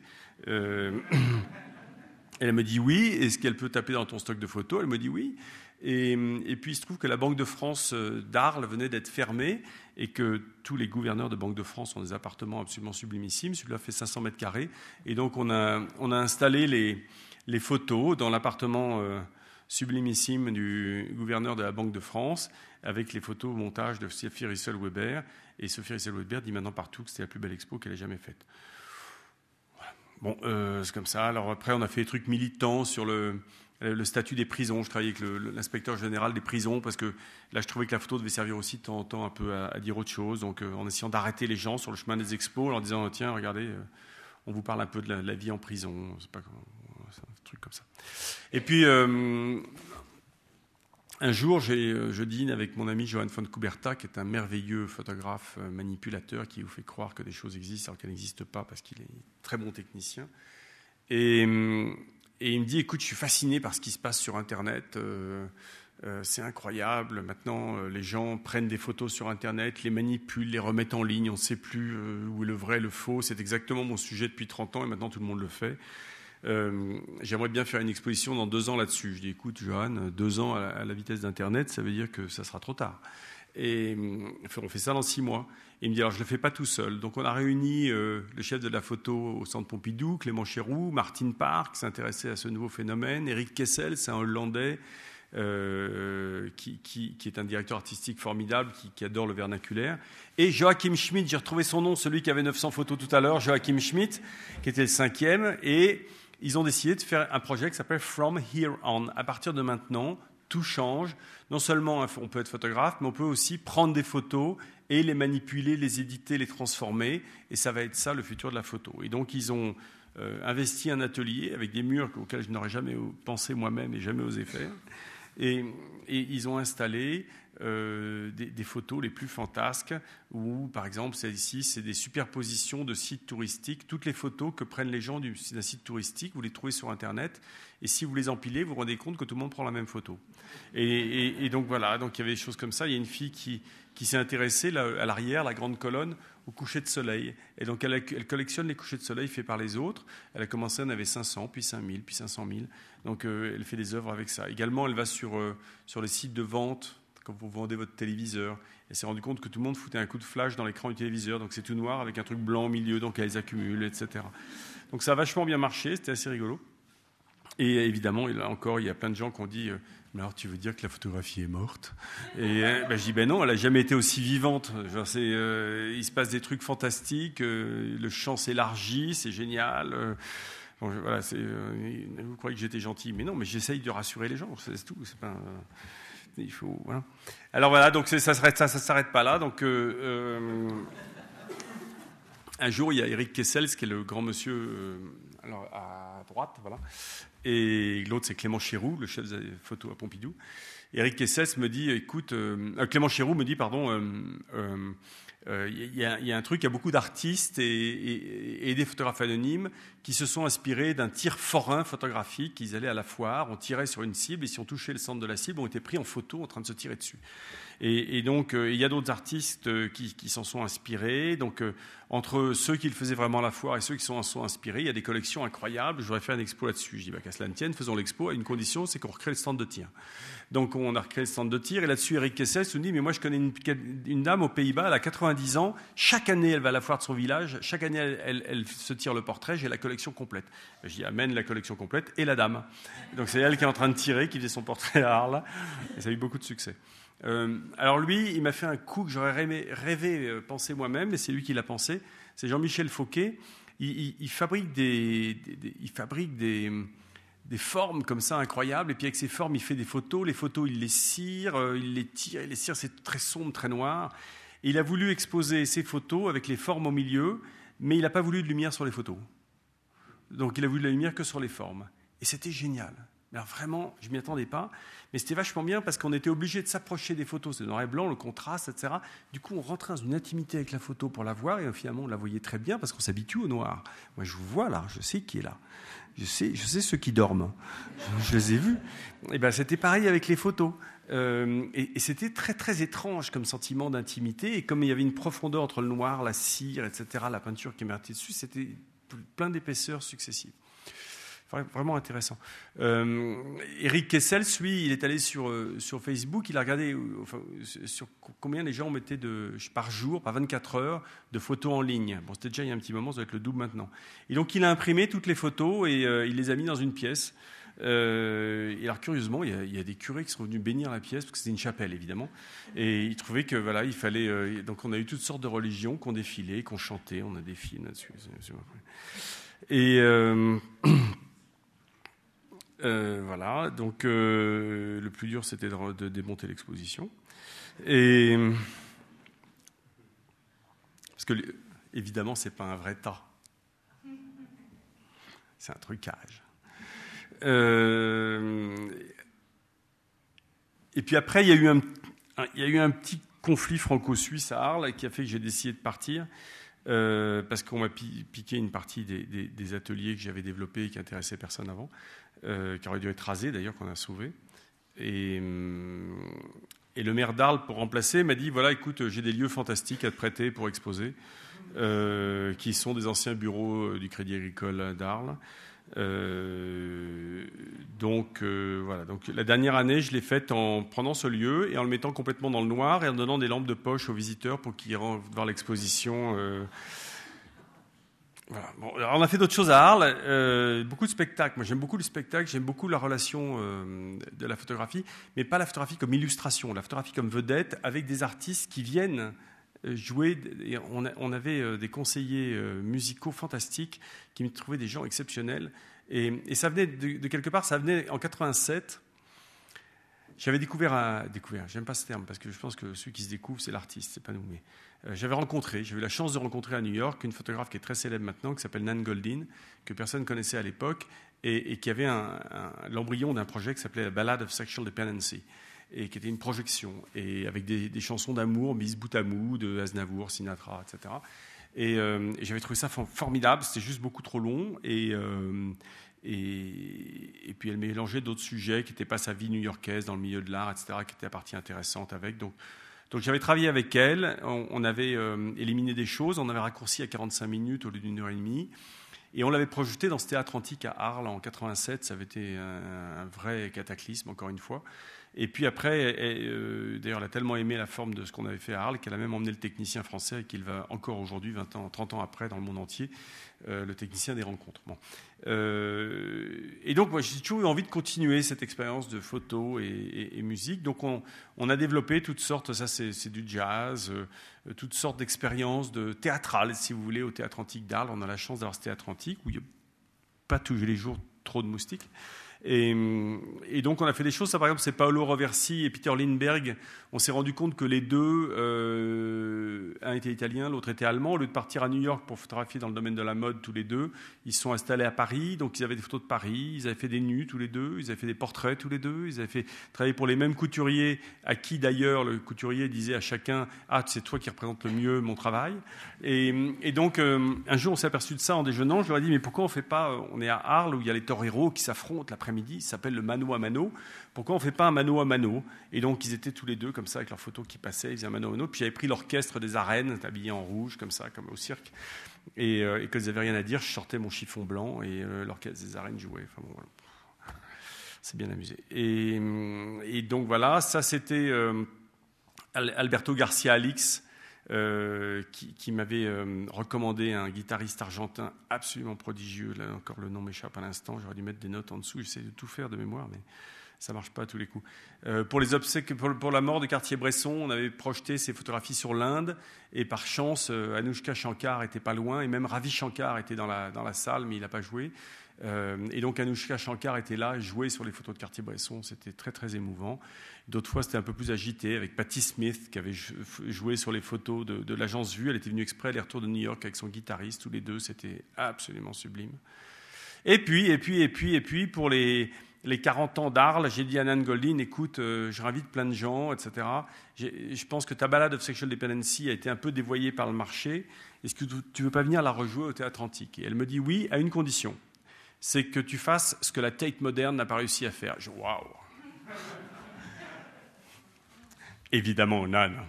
Bon, pour qui connaît Nan Goldin, on sait que rien que d'aller prendre un café, c'est compliqué. Euh, Et, donc elle me dit, écoute, il y, a, un groupe anglais complètement désingué qui s'appelle les Tiger Lilies. Ah, je dis très bien les Tiger Lilies, je n'ai aucune idée de qui étaient les Tiger Lilies. Et hum, on a invité les Tiger Lilies, ils ont joué sur, le, sur, la ballade of sexual dependency et ça a été une soirée absolument prodigieuse. Et donc on avait fait mieux que la Tate moderne, on n'était pas peu fiers. voilà, Nan Goldin avec le, chanteur des, des, Tiger Lilies à la fin, à la fin du spectacle. Bon, et puis comme à Arles, il y a plein de gens fada, il y a aussi le groupe F qui fait des, feux d'artifice dans le monde entier euh, pour toutes sortes de Jeux olympiques et autres. Donc un jour, on a décidé qu'on allait foutre le feu au théâtre antique euh, et à la fin d'un spectacle aussi. Alors on parlait tout à l'heure de, la nuit de l'année, c'est donc ces promenades photographiques. C'était une réponse au départ? J'avais la prétention que, le Arles, c'était toute la photographie. Puis je me suis rendu compte qu'il y avait un festival à Perpignan qui s'occupait de photojournalisme, donc je voulais pas trop les embêter. Et au début, je me dit, on va pas faire de photojournalisme. Puis après, je me suis dit, c'est une erreur de dire qu'on fait toute la photographie et de pas avoir une actualité du photojournalisme. Donc je me suis dit, on va pas le faire en exposition, parce que le photojournalisme, c'est un récit, c'est des photos qui suivent, qui racontent une histoire. Donc on va le faire en projection dans toute la ville, ouvert à tout le monde, toute la nuit. Et donc c'est comme ça qu'a commencé la, fameuse nuit de la photo, euh, qui se déplaçait chaque année dans un quartier différent. On a aussi... Euh, euh, beaucoup développé le côté éducatif en essayant de trouver des façons différentes de, parler aux enfants de, des, expositions. Alors, en dehors du fait, comme celle-ci, de la mettre à leur niveau, euh, on a essayé aussi de leur faire inventer des, façons d'agir sur la photo. Il y a un truc, tout d'un coup, j'ai découvert que le sténopé, c'était le pire qui soit. toutes les écoles, tous les stages avec les enfants, on fait des sténopés. La boîte à chaussures, on met un trou et la photo s'imprime au fond. C'est-à-dire qu'on leur apprend ce qu'est l'optique. On leur apprend pas ce qu'est l'image. L'image, en fait, je ne comprenais pas depuis tout à l'heure pourquoi on m'avait mis euh, bouteilles. En fait, l'image, c'est ça. L'image, c'est ce qu'il y a dans un cadre. Et, on n'apprend jamais aux enfants ce qu'on met dans un cadre. Et donc, j'ai dit à mes équipes euh, éducatives, il faut inventer des façons différentes de parler de ce qu'on met dans le cadre. Parce que si on ne fait pas ça, euh, on ne fait pas notre boulot. Alors que ce soit avec ça ou que ce soit avec l'ouvre-bouteille, tiens, je vais l'ouvrir. Et il, faut, il faut, il faut. Donc on a essayé de, faire des expériences euh, différentes, comme ça, en essayant de dire aux enfants, dessiner une photo de groupe et après mettez-la en scène, euh, mais ça les oblige à penser. Et puis petit à petit, on a inventé un jeu qu'on a édité et qui marche du tonnerre de Dieu, euh, aussi bien avec la maternelle, avec les ados qu'avec les, classes prépa, même avec des séminaires de profs, ils se marquent comme des bossus pendant une heure, il faut qu'il y ait un groupe de 30 personnes, quatre équipes, et ça les oblige à mettre des mots sur la photographie et donc à la penser, à la définir, à comprendre mieux son rôle. Euh, et, à travailler. C'est une sorte de monopoly comme ça, et, ça marche tellement bien, ça s'appelle Pose Photo Prose, que un, de nos animateurs euh, qui travaillait également chez les personnes âgées l'a emmené chez les personnes âgées, et ça marche aussi du tonnerre avec les personnes âgées qui s'emmerdent. Donc, euh, voilà. Donc voilà, ça c'était Arles, quelques années où on s'est amusé, essayé de faire quelques, quelques expériences nouvelles. Si un festival ne fait pas les expériences, je me demande qui va, qui va les faire. Donc après, j'ai porté les expériences ailleurs. À Clichy-sous-Bois, je, vais en parler très vite, mais je l'ai effleuré tout à l'heure. Euh, c'était un an après les émeutes. On m'appelle en me disant Est-ce que tu peux faire le commissariat? Il y, a une il y, a 14 photographes à qui on a commandé un reportage sur Clichy-sous-Bois. Et, euh, et, donc, il faudrait que tu mettes en scène l'exposition. Je dis qu'il y a 14 photographes, ils ont déjà fait les photos. Je n'ai pas choisi les photographes. Je n'ai pas dit que j'aurais peut-être pas choisi tout cela. Euh, vous leur demandez 10 photos chacun et vous les mettez euh, au mur et ça ira très bien, vous n'avez pas besoin de moi. Euh, je dis, mais vous faites cette expo pour, pour qui? Elle me dit, bah pour les Clichois, pour qu'ils aient une meilleure image d'eux-mêmes que ce que CNN a donné pendant un an. Je dis, mais attendez, vous pensez que les Clichois qui ont une heure et demie de transport le matin, une heure et demie de transport le soir, ou qui sont au chômage, ou qui sont en train de dealer au pied de l'escalier, ils vont venir dans votre exposition de bobos parisiens euh, bien que ce soit à la MJ 93 euh, chez. Je pense que vous allez avoir un, peu de mal, au-delà du vernissage avec les Parisiens, à faire venir du monde. Ce qu'il faut, c'est qu'on travaille avec les photos des Clichois. Et donc, euh, une fois de plus, j'avais fait l'arrogant. Après, j'ai cherché les photos des clichois, j'en ai pas trouvé. Mais j'ai trouvé des photos des associations. C'est-à-dire que, évidemment, dans tous ces quartiers compliqués, il y a plein, plein, plein d'associations. Apprendre à cuisiner avec les produits en France, apprendre à parler, la réinsertion après la prison, trouver toutes sortes de choses, réhabiliter les quartiers, euh, emmener les mômes le week-end ailleurs que de traîner. Euh, hein, bon. et donc, je suis allé voir les associations et on a fait euh, là encore, avec les nouveaux outils numériques qui s'offrent à nous et que souvent on sous-utilise, ces livres en ligne, ça coûte 20 balles. Euh, maintenant que l'euro et le franc suisse, on peut dire la même chose. pas pareil. Et, on fait ça en ligne. Et donc, on a raconté une vingtaine d'histoires différentes euh, de Clichy-sous-Bois. Alors, avec les, gens, les gamins black blamber qui refont leur quartier, qui, qui nettoient leur quartier, qui le prennent en charge, mais qui, en même temps ont l'autorisation de faire un tag. Et puis d'autres qu'on emmène à Paris comme s'ils allaient à New York, parce qu'on ne se rend pas compte, mais quelquefois la banlieue, ils ont aussi peur d'aller à Paris. Bon. Et, puis, et puis à chaque fois, les animateurs faisaient des photos et des barbecues. Ça, c'est la grosse différence avec Paris, on fait un barbecue en banlieue. Et donc, il y avait un, truc assez sympathique, ils ont tous des photos. Alors, elles sont un peu floues, elles sont un peu mal tirées. Et on, se rend compte que quand on, ayant travaillé 15 ans dans la presse, je sais raconter une histoire avec des photos. Et donc, si on donne un ordre aux photos et qu'on les choisit, qu'on les met dans un livre, le livre rend crédible même les mauvaises photos. Et donc, tout d'un coup, on regarde l'histoire en photo et ça marche super bien. J'aime bien, il y en a plusieurs qui font ça, je suis d'accord. Et, euh, et donc, ça a bien marché. Et du coup, je raconte un jour ça à la secrétaire du maire, que j'étais en train d'entendre le maire, et je, je raconte ça. Il me dit Ah, mais moi, j'ai plein de photos dans la cave, dès qu'un élu s'en va, je les garde, un jour, je les trierai. Je dis bah, Le jour est arrivé. Et, euh, et elle a sorti les photos, et dans toutes les photos, ça racontait l'histoire de Clichy-sous-Bois, les pavillons qu'on avait rasés pour faire la ville nouvelle, type le Corbusier. Euh, et, euh, et, le fait, voilà. Et puis, même au Parti communiste, j'ai trouvé toutes les banderoles. Il nous manque des crèches, il nous manque des écoles, il nous manque des transports, il nous manque des machins. Donc, chaque groupe constitué avait des photos qui disaient beaucoup de choses.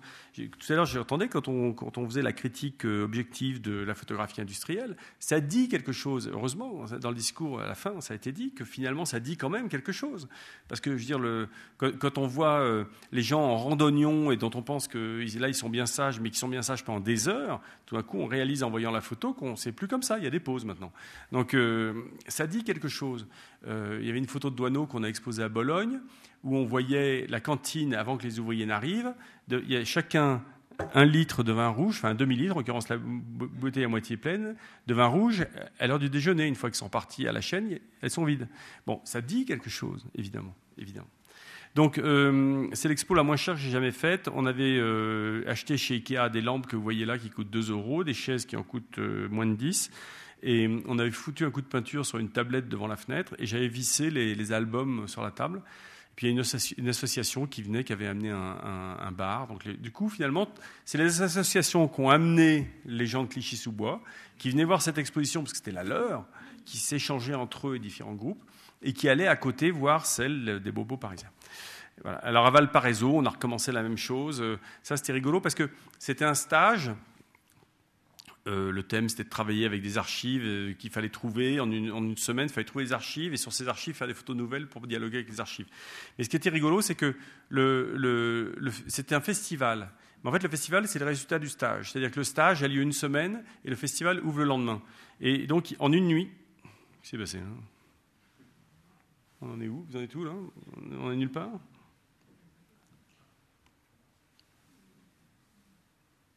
C'est chez vous C'est chez moi? C'est chez moi. Alors, alors attendez. Hop. On commencer. La la la, la la la. Là, je peux vous chanter du Leonard Cohen, ça pourrait être le seul registre que je puisse faire. Mais il faut que j'ai les partitions, je ne les ai pas là. Donc, euh, euh, ça nous est arrivé tout à l'heure, hein Comment on avait fait? Ah oui, voilà, ça c'est bon, ça. Attendez, on se rapproche se rapproche. Ah. C'est très très bizarre ce qui se passe. Attendez, dernière tentative. Hop.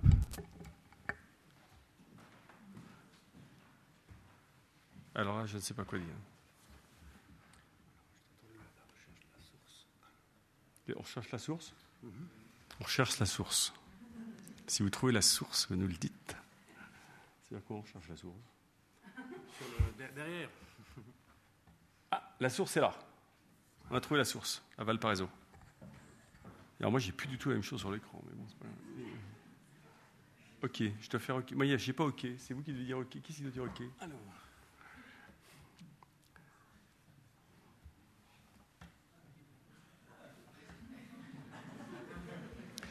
Donc le numérique.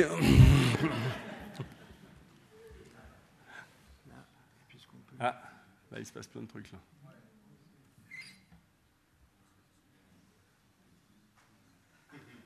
Faut pas raconter la fin. hein. Enfin, on est loin de la fin. Ah. Bon, on peut peut-être avancer comme ça, voir ce qui se passe, non? Non, ça marche. Ah, Bon, on verra. Mais attends, attends, attends, attends, attends, attends, on va pas trop loin. J'ai perdu la souris. Et de l'autre côté Elle est où Ah, elle est là. Parce que si on fait ça, peut-être ça va être bien après. non? Je suis désolé, c'est possible. Vous voulez faire un entracte? Cliquez sur, euh, cliquez sur l'image. Je clique sur l'image? Ouais, là, c'est ça. Bon, on va voir. On va essayer de tenir. hein.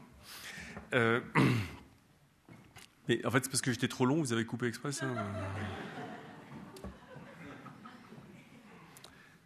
Bon, j'accélère. Valparaiso. Donc, Valparaiso. euh, Donc, bref, ce qui était rigolo, c'est qu'on a commencé à imprimer à 5 heures du soir. Et, euh, le, lendemain, à 5 heures, l'exposition ouvrait uniquement parce que c'était des tirages numériques avec du papier peint qu'on fait maintenant, qui est absolument formidable et qu'on colle à l'eau sur le mur, ça va très vite. Et euh, donc on peut faire des facéties comme ça. Euh, voilà. Bon, alors, ça me dit des trucs que je vois pas du tout ici, mais euh, Johannesburg. on n'est pas, pas ensemble. hein. On n'est pas du tout ensemble. hein. Moi, je peux me raconter des histoires, mais vous n'allez pas euh, comprendre.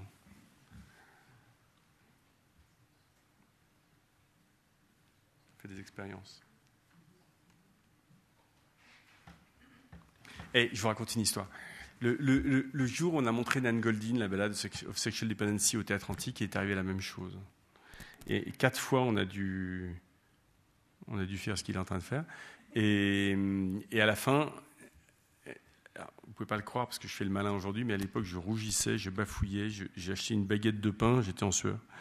Et, donc, j'ai dû prendre le micro, dire à 2000 personnes au théâtre antique allez boire des coups place du forum, on vous préviendra euh, quand on aura euh, résolu le problème.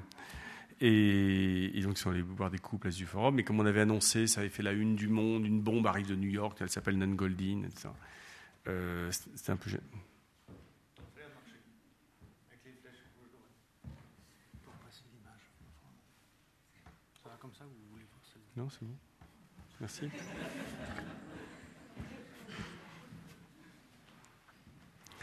Et donc je termine l'histoire. Et euh, donc à minuit, on a, on a appelé la place du forum. Il y avait un off à l'époque. On a dit bah, le off, arrêtez-vous et renvoyez-nous les gens. Et les gens sont revenus. Et ça a été absolument incroyable parce qu'à ce moment-là, ça a marché. Mais bon, voilà, Nan Goldin euh, m'a rappelé à 4 h du matin. On avait tenté de la tuer. Johannesburg, ça s'écrit comme ça, Johannesburg? Non, il y a un non, c'est bon. Et euh, Johannesburg, bah pareil, on a fait une exposition. Ça marche? Oui, ça marche. Euh, on, a envoyé 12 photographes, 6 Sud-Africains, 5 Français, un Belge, euh, photographier le territoire social de, de l'Afrique du Sud. Et là, on a utilisé toutes les techniques dans une même, vous voyez, dans une même série de photos. On, collait le papier, on, on a interchangé le papier peint, le cadre, etc. Et, et ça marchait vachement bien, même la vidéo. Enfin bon, c'est rigolo, on s'amuse, voilà.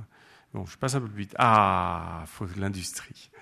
Euh, donc c'est une dame qui un jour, une industrielle de Bologne qui, qui- qui s'appelle Isabella Serragnoli, qui m'appelle et qui me dit euh, je crée une institution et une collection de photos sur le thème de la photographie industrielle parce que je suis moi-même une industrielle assez importante euh, avec beaucoup de succès. Euh, et, je pense qu'il faut intéresser les jeunes au métier de l'industrie, de l'ingénierie, etc. Ils s'y intéressent de moins en moins et il y a beaucoup de délocalisation. Il faut qu'on crée des choses de pointe en Europe. Et donc, je voudrais créer un, lieu.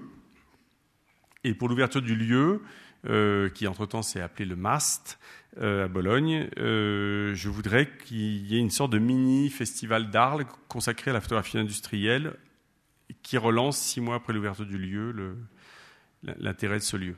Et donc, donc euh, je, je lui ai dit, écoutez, c'est formidable, mais euh, je pense que si on, on- écoute le discours qui a été fait tout à l'heure, euh, on, se rend compte qu'il y, y a énormément de photographies qui ont été produites par l'entreprise, sur l'entreprise, pour l'entreprise ou à propos de l'entreprise. Et, donc, il faut prendre l'entreprise dans son sens global, pas que l'industrie, le travail, la vie de bureau, tout ce qui tourne autour. Et il ne faut pas prendre que le point de vue des photos produites pour les entreprises, Et encore, mais là, il faut quand même regarder ça parce qu'il y a plein de choses qui dorment merveilleuses dans les tiroirs, qui ont été faites quelquefois pour d'autres usages. Mais il faut aussi prendre le point de vue des artistes qui ont regardé le monde de l'entreprise et des reporters qui ont regardé le monde de l'entreprise. Et je dis, si on fait ça, on ne va pas faire un one-shot. Je, je, suis convaincu que vous allez vouloir faire un, rendez-vous régulier. Donc elle me dit, bah, écoutez, euh, on verra bien, faisons une première édition. Donc on a fait une première édition en 2013, et là on vient de faire la deuxième en 2015, vous verrez, euh, je vous laisserai le catalogue tout à l'heure. Et donc, on a essayé de mettre sur ce vocable de l'industrie. C'est un peu comme les Américains quand ils disent, vous savez, l'industrie du cinéma ou l'industrie de l'entertainment ou l'industrie de la confiserie. Enfin, tout, est industrie dans le, dans le vocable euh, anglais du mot industrie. Et, donc, c'est un peu cet entendement-là qu'on a pris. Et on a essayé de, toujours s'attacher en fait au travail et à la production en général, que ce soit la production euh, euh, qui, aille depuis l'exploitation des mines ou simplement la production euh, de services dans les bureaux tertiaires. Et, et on a essayé de, brasser très large et de brasser très large également les approches graphiques de tout ça. Donc, tiens, il fait un truc différent celui-là. Et, et, donc le premier que je suis allé chercher, c'est Robert Douaneau le même, vous savez, qui était là tout à l'heure, qui faisait « Ouh, c'est rigolo ça !» Et en fait, Douaneau, son premier job, c'était employé chez Renault. Il l'a mentionné, mais c'était pas très audible tout à l'heure, euh, quand il est sorti de l'école Étienne, il était embauché comme photographe chez Renault euh, à demeure. Il avait 20 ans. Il s'est fait foutre à la porte parce qu'il était toujours en retard. Mais ça l'a pas empêché entre-temps de faire quelques photos intéressantes et hum, très douanesques euh, pour certaines. Et, donc on a, monté une exposition à la première édition sur les, photos de Douaneau chez Renault, qui étaient, vous voyez, des similitudes avec celles qui sont ici. Euh, et, qui était assez, euh, assez étonnante euh, et qui a eu pas mal de succès. Voilà, il y avait également les, tout ce qui était les, les, les concours d'élégance avec les, les, belles voitures et les belles parures. Donc il avait suivi ça aussi dans les, les parcs de Saint-Cloud et autres jardins parisiens. Alors, il y a un photographe euh, belge qui s'appelle Harry Gruyart, que j'aime beaucoup, puisque j'ai fait son livre rétrospectif qui est là, et qu'à la moindre occasion, je l'invite, et qui a beaucoup, beaucoup gagné sa vie avec le monde des entreprises euh, pour justement ne pas travailler avec la presse, parce qu'il estimait qu'on était plus corrompu avec la presse qu'on était avec l'entreprise. Et que le territoire de l'entreprise donnait lieu, euh, l'occasion d'images qui étaient beaucoup plus intéressantes, et que si on l'appelait lui dans une entreprise, c'était parce que justement, il était beaucoup plus libre, parce qu'on l'appelait en tant qu'auteur, de faire ce qu'il voulait tout n'était pas publié. Il y a des photos que l'entreprise ne souhaitait pas publier, mais les photos étaient faites. Donc lui, il les gardait. Et donc on a fait une introspective de tout le travail de, Harry Gruyard dans le monde de l'entreprise. Ici, on est à Usineur-Solac, par exemple, le, à Dunkerque. Euh, alors l'entreprise, qu'est-ce qu'elle voit? Ben, L'entreprise, elle voit qu'elle lui a demandé de photographier ce mur parce que c'est une nouvelle technique pour économiser les minerais. Euh, vous aviez tous vu ça, n'est-ce pas?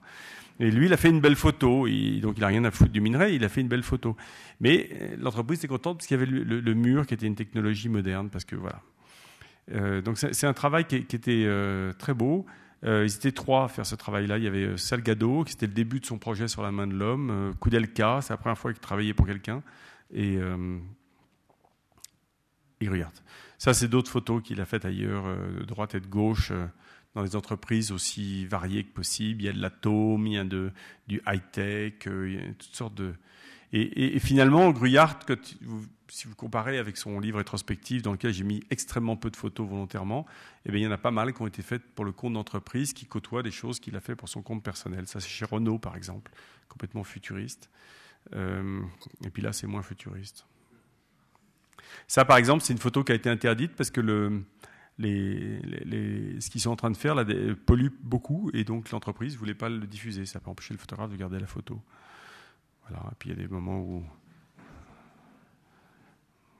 c'est des choses différentes. Brian Griffin, c'est un photographe anglais que j'adore, qui est complètement cinglé, qui n'a gagné sa vie que en faisant des pochettes de disques de rock ou en travaillant pour des grandes entreprises, en photographiant le fonctionnement de l'entreprise. Et c'est un fils de prolo. il a décidé qu'il photographierait les patrons comme les prolos, voire même peut-être plus les prolos plus avantageux que les patrons.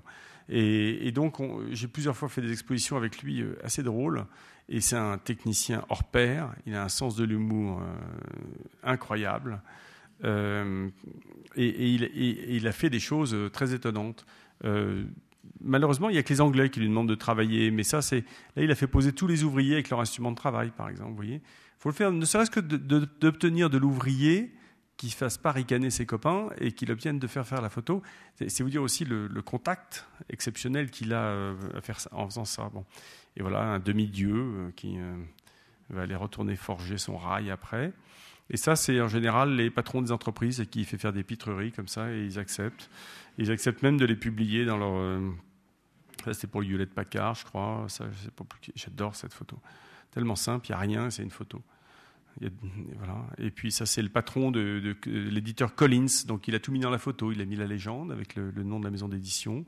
Il tient le livre à la main et, il y a le patron qui est de dos, euh, montre sa calvitie. Et donc là encore, il faut le faire. Quoi.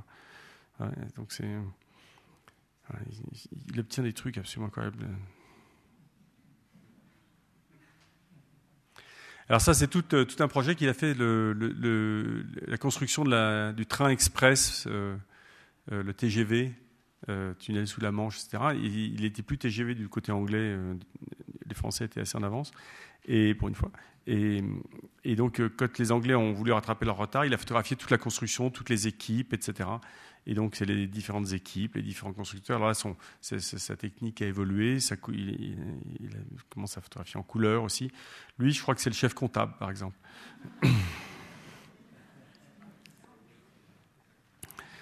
Et on les sent beaucoup plus responsables, eux, que chef comptable. Ça, c'est en Islande. En Islande, il a travaillé pour la compagnie qui gère toute l'eau en Islande. et il a inventé une machine à photographier derrière de l'eau.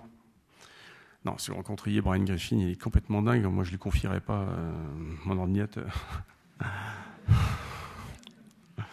Mais les photos sont belles. Ah, qu'est-ce qui se passe là maintenant? Surprise, il va arriver quelque chose. Ah, Mark Power. Mark Power, il a photographié de A à Z toute la construction de l'Airbus A380. Euh, et, il a commencé par photographier euh, la construction du bâtiment. Et c'est assez rigolo parce qu'on ne pense pas, d'habitude, on se dit, tiens, il faut commencer euh, quand il pose les sièges dans l'avion. Ben non, lui, il a photographié le bâtiment et ça donne l'échelle. Vous voyez les petits bonhommes en bas? Ça donne l'échelle de ce qu'on ce qu'on va mettre dedans, euh, l'Airbus à 380.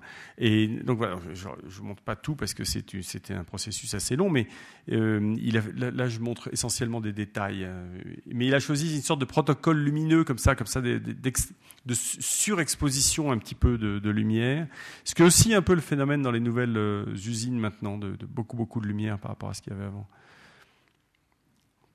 c'est un bordel. Euh, si, vous, êtes prêt à prendre cet avion, euh, euh courage. De temps en temps, il fait le photographe.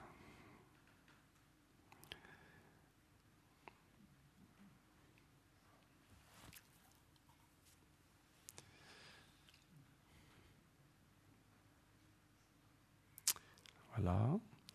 Euh, Jacqueline Assink, j'adore. Elle, elle est hollandaise, elle vit à New York. Euh, les lieux, ces lieux d'exposition, on les a exposés euh, en, 2013 à Bologne. Euh, Jacqueline Assink, c'est une artiste, en fait, une architecte. Et architecte, et un jour, elle a décidé de photographier les salles de conseil d'administration des grandes entreprises, les plus grandes entreprises mondiales. Et donc, elle a téléphoné, elle a dit Est-ce que je peux venir photographier votre salle de conseil d'administration? Alors, elle a pris une carte, elle a regardé où elles étaient, puis elle y allait. Et, et tantôt on lui a dit oui, tantôt on lui a dit non. Alors quand, elle, quand, on, lui a dit non, et eh ben elle met une photo noire dans l'expo, elle marque le nom de la société qui a refusé d'entrer.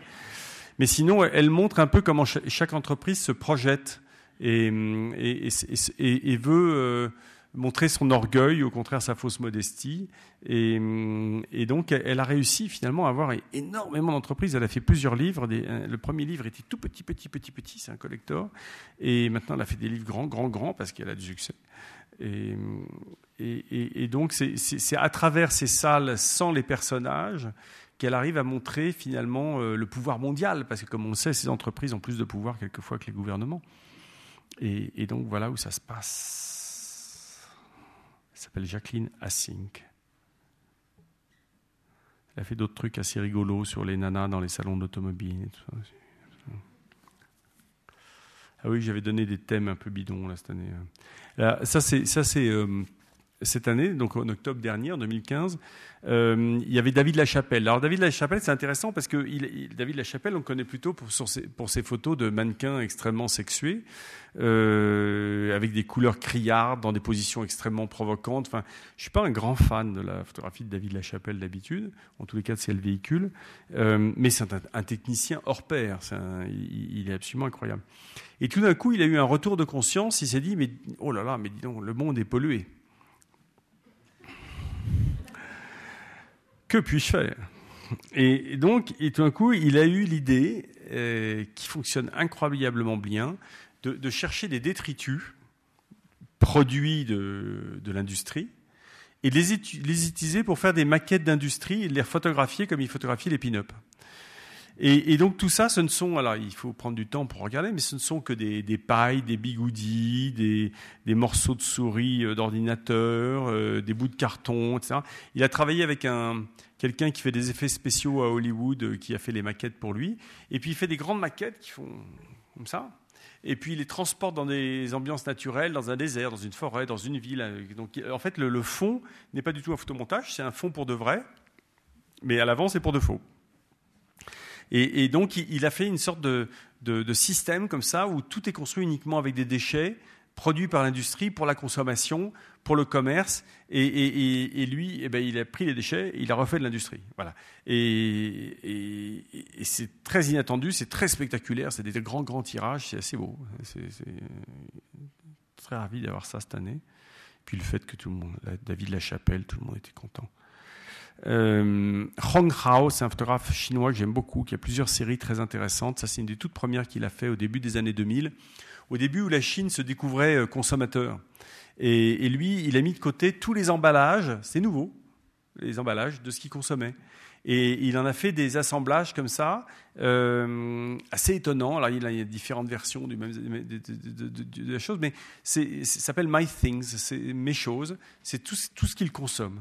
Et, donc, après, il s'est mis à lire aussi. Alors, Burtinsky, ben, on l'a évoqué tout à l'heure, et le voilà.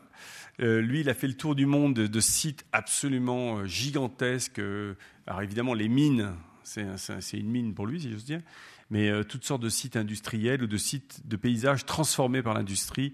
C'est une somme de travail absolument colossale, mais enfin, ça a déjà été dit tout à l'heure et il a fait plusieurs livres avec ça. Nous, on l'avait présenté sous forme de projection avec, dans une grande salle, vous verrez tout à l'heure, qui est assez spectaculaire.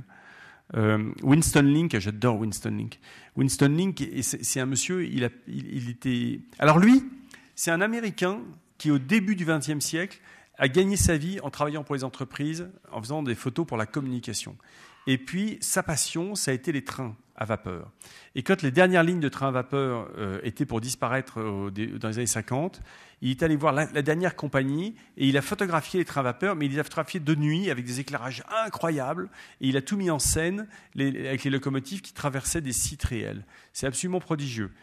Bon, mal tourné parce qu'à la fin, il a été séquestré par sa femme qui vendait les tirages à sa place et euh, c'était un peu compliqué. Elle a essayé de le tuer, est en prison. Enfin et il est mort d'une crise cardiaque. Mais c'est un corpus. Ce qui fait que ce, travail était complètement oublié. On l'a ressorti cette année à, Bologne. C'est un travail absolument magnifique. Il y en a plein, plein, plein. Et, rares photos de jour, mais la plupart sont de nuit. C'est très étonnant, même techniquement, c'est prodigieux. Luca Campigotto, c'est un photographe plus jeune, une quarantaine d'années, italien. Et lui, on a montré un travail qu'il a fait euh, il n'y aurait pas d'industrie s'il n'y avait pas de transport aujourd'hui. Euh, et donc, il a, fait tout un travail sur les ports, les, portes-containers, etc., avec toujours un point de vue assez impressionnant. Et puis, il a travaillé sur l'ancêtre des ports et des portes-containers, c'est les vieux magasins de stockage avant qu'il y ait le container euh, à New York. Pierre Gonor, Pierre Gonor, il est, c'est, quelqu'un qui a commencé la photographie très tardivement. Il a fait une carrière dans le marketing avant. Et, tout d'un coup, il s'est pris de passion pour la photographie. Et avec une tonalité comme ça, un peu ambiguë entre une photographie euh, euh, hollandaise et une peinture hollandaise et, quelque chose de très contemporain. Ça, il a fait toute une série sur des mineurs euh, dans la dernière mine espagnole avant qu'elle ne ferme. Euh, une série sur des mineurs au moment où ils sortent depuis une mine. Et il y a une sorte de fragilité d'enfance absolument incroyable. Ils sont épuisés, ils sont sales, etc. Et, c'est très très beau, très très beau travail. Il a fait un autre travail sur les, gitans qui vont, euh, qui sont des journaliers, qui vont avec toute leur famille, et c'est des dingues de chevaux, donc ils emmènent les chevaux aussi, de, de, de là où, là où, où il y a des, dans les exploitations, là où il y a des récoltes, donc ils suivent le chemin des récoltes avec leur famille et leurs chevaux. Tout un travail là-dessus, c'est très très beau. Euh, Neil Slavin, il, fait des photos de groupe justement pour des rapports annuels, plaquettes de prestige, etc. Euh, j'ai plus l'horloge sous le nez, donc je vois que vous regardez l'heure. Avant, j'avais une horloge, je je l'ai plus. On en est. Euh, comment il me reste? Deux minutes? Je suis bavard. Hein. Euh, bon, j'accélère. Nils Levin, photographie de groupe formidable, euh, un sens de l'humour incroyable, euh, et absolument étonnant, américain. Gianni Beringo Gardini, alors, il a rencontré toutes les entreprises, toutes les industries italiennes, toutes, toutes. Alors, on ne les a pas toutes montrées, on a montré les meilleures photos, mais c'est très, très étonnant. Gianni Beringo Gardini, qui a un travail poétique par ailleurs. Cathy Ryan, Cathy Ryan, alors ça, c'est la surprise. Cathy Ryan, c'est la chef du service photo du New York Times Magazine à New York. Et ils ont déménagé dans un nouveau bâtiment fait par Renzo Piano, alors que le bâtiment historique était plein de poussière, bien crasseux, etc. Elle avait une nostalgie du bâtiment historique. Elle, qui n'était pas photographe, qui faisait travailler les plus grands photographes du monde entier pour le magazine du New York Times, a décidé de prendre son iPhone et de faire des photos dans le bureau. Et elle a fait des photos absolument fabuleuses. Il y a un livre chez Aperture, c'est absolument prodigieux, c'est extrêmement renouvelé. Et, elle a joué avec les, lumières de Renzo Piano, vous avez raison pendant la photo. Euh, mais vous pouvez les retrouver sur Instagram, parce qu'en fait, ce qu'elle a fait, c'est qu'elle les a postées sur Instagram. Ça a eu tellement de succès, c'est comme ça, on me les a signalés. J'ai regardé, j'ai dit, viens à Bologne. C'est la vie de bureau, mieux que personne ne l'a jamais photographié, de quelqu'un qui a une vie assez frénétique euh, par rapport à son boulot. Alors lui, c'est... Pardon? C'est vrai? Ah, génial. Extra. Elle vient? Ah, c'est extra, super, génial. Alors ça, c'est super. C'est un chirurgien euh, qui travaille sur le cancer euh, en Corée et qui a décidé de photographier son travail et de mélanger ça avec ses, notes de diagnostic et, les analyses et faire des installations avec ça. C'est absolument prodigieux et c'est encore le champ du travail et, c'est encore un travail dont on ne connaissait pas grand-chose. Et puis là, c'est plus classique. C'est un photographe allemand, Hein Gorny, totalement oublié, qui a travaillé pour Pélican, les stylos, pour Balzen, etc., pour plein d'entreprises. Euh, avant la Seconde Guerre mondiale, jusqu'à ce que on l'embête un peu parce qu'il était à moitié juif, et donc on l'empêche ensuite de travailler dans les entreprises. Et, et qui finalement, une fois que voilà, euh, la suite est évidemment sordide, euh, mais c'est un, travail complètement oublié qui dormait dans les tiroirs comme dans beaucoup d'entreprises et qui a été ressorti par un collectionneur, très inspiré par le Bauhaus évidemment. Léon Guimpel, c'est un photographe français qui a travaillé avec l'inventeur des néons décoratifs, qui était un Italien de, de, Toscane, et qui, au début du XXe siècle, faisait toutes les décorations comme ça. Euh, en fait, au départ, on lui a demandé de faire, en 14-18, on lui a demandé de faire un faux Paris à l'extérieur de Paris en néon pour que les, avions, la nouvelle, nouvelle aviation euh, allemande euh, se trompent. Et, finalement, ils n'ont pas fait ce leurre, mais ils ont fait le leurre par contre en, en 39-44 à, Londres. Euh, Entre-temps, ils faisaient les étrennes et les décorations de Noël. Voilà, donc on a fait un premier catalogue, qu'est-ce gros machin jaune là. Le MAST fait d'autres expositions de photos industrielles toute l'année, c'est les autres catalogues à côté. Le nouveau catalogue de cette édition, il est là, mais il n'est pas là. Enfin, c'est qu'il n'est pas là, mais il est là. Et et, le MAST, c'est ce truc absolument étonnant. Je vous montre juste les lieux parce qu'ils sont prodigieux à Bologne où on expose toutes ces belles choses. Ça, c'est les expositions dans le MAST toute l'année. Euh, c'est un Suisse qui s'en occupe, Urs Stahl, qui était au Winterthur avant et qui a quitté le Winterthur pour s'occuper de ça, entre autres, qui fait un travail remarquable pour constituer la collection du MAST de photos industrielles et monter des expositions. Et puis sinon, on fait des conférences dans des lieux à peu près acceptables comme ça. Et, donc, on, installe des expositions, beaucoup de projections quand ça tient du récit ou quand les lieux ne se prêtent pas à une exposition. Et sinon, vous voyez, on, est dans des lieux différents, euh, parfois un peu présents, euh, donc il faut jouer avec. Ça, j'avais un peu d'entraînement à Arles. Euh, enfin, il est rare qu'il n'y ait pas une fresque qui traîne dans un coin. c'est l'expo justement de Cathy Ryan. Ça, c'est la, projection, de Burtinsky.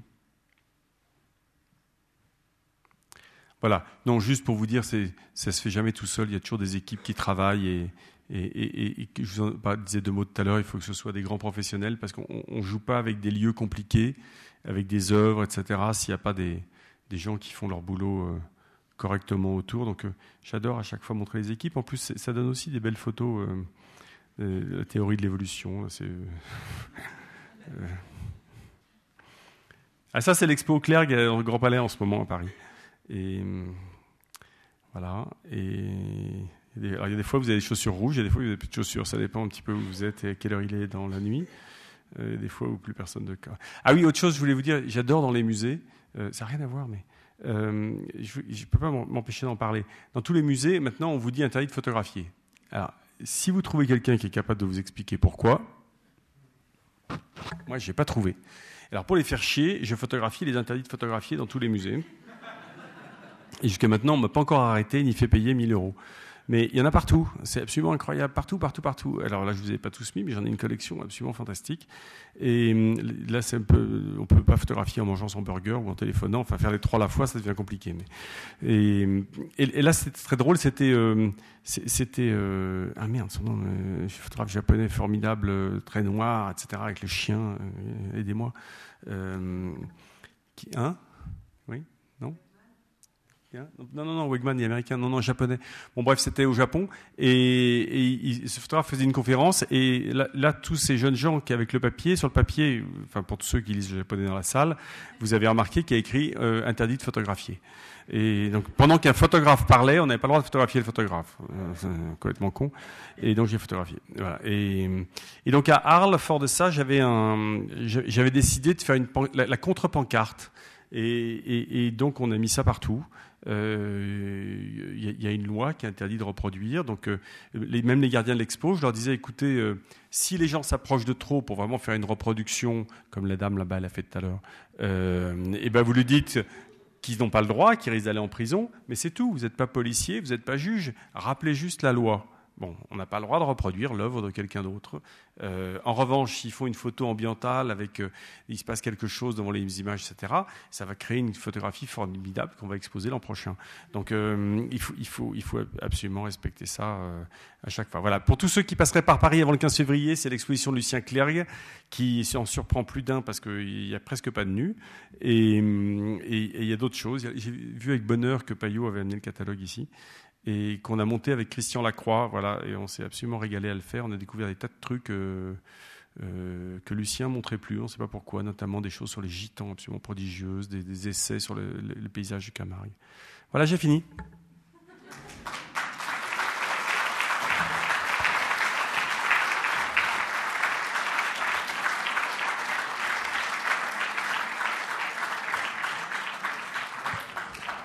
On s'en est tiré finalement.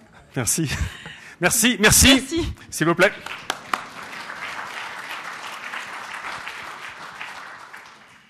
Merci beaucoup à François Ebel. Et même si je suis la gardienne du temps, euh, je me sens déjà orpheline que, que de vous entendre dire le mot fin parce que c'était un, fabuleux voyage dans, vos expériences euh, euh, passées, actuelles. Et merci, merci vraiment infiniment. C'était un, un, pur bonheur. Futur, non, je recommencerai pas, je vous promets.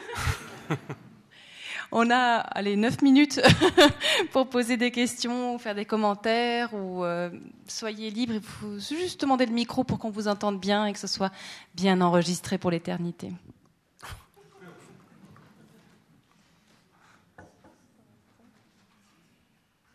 Bon, une petite... Ah, bien, merci.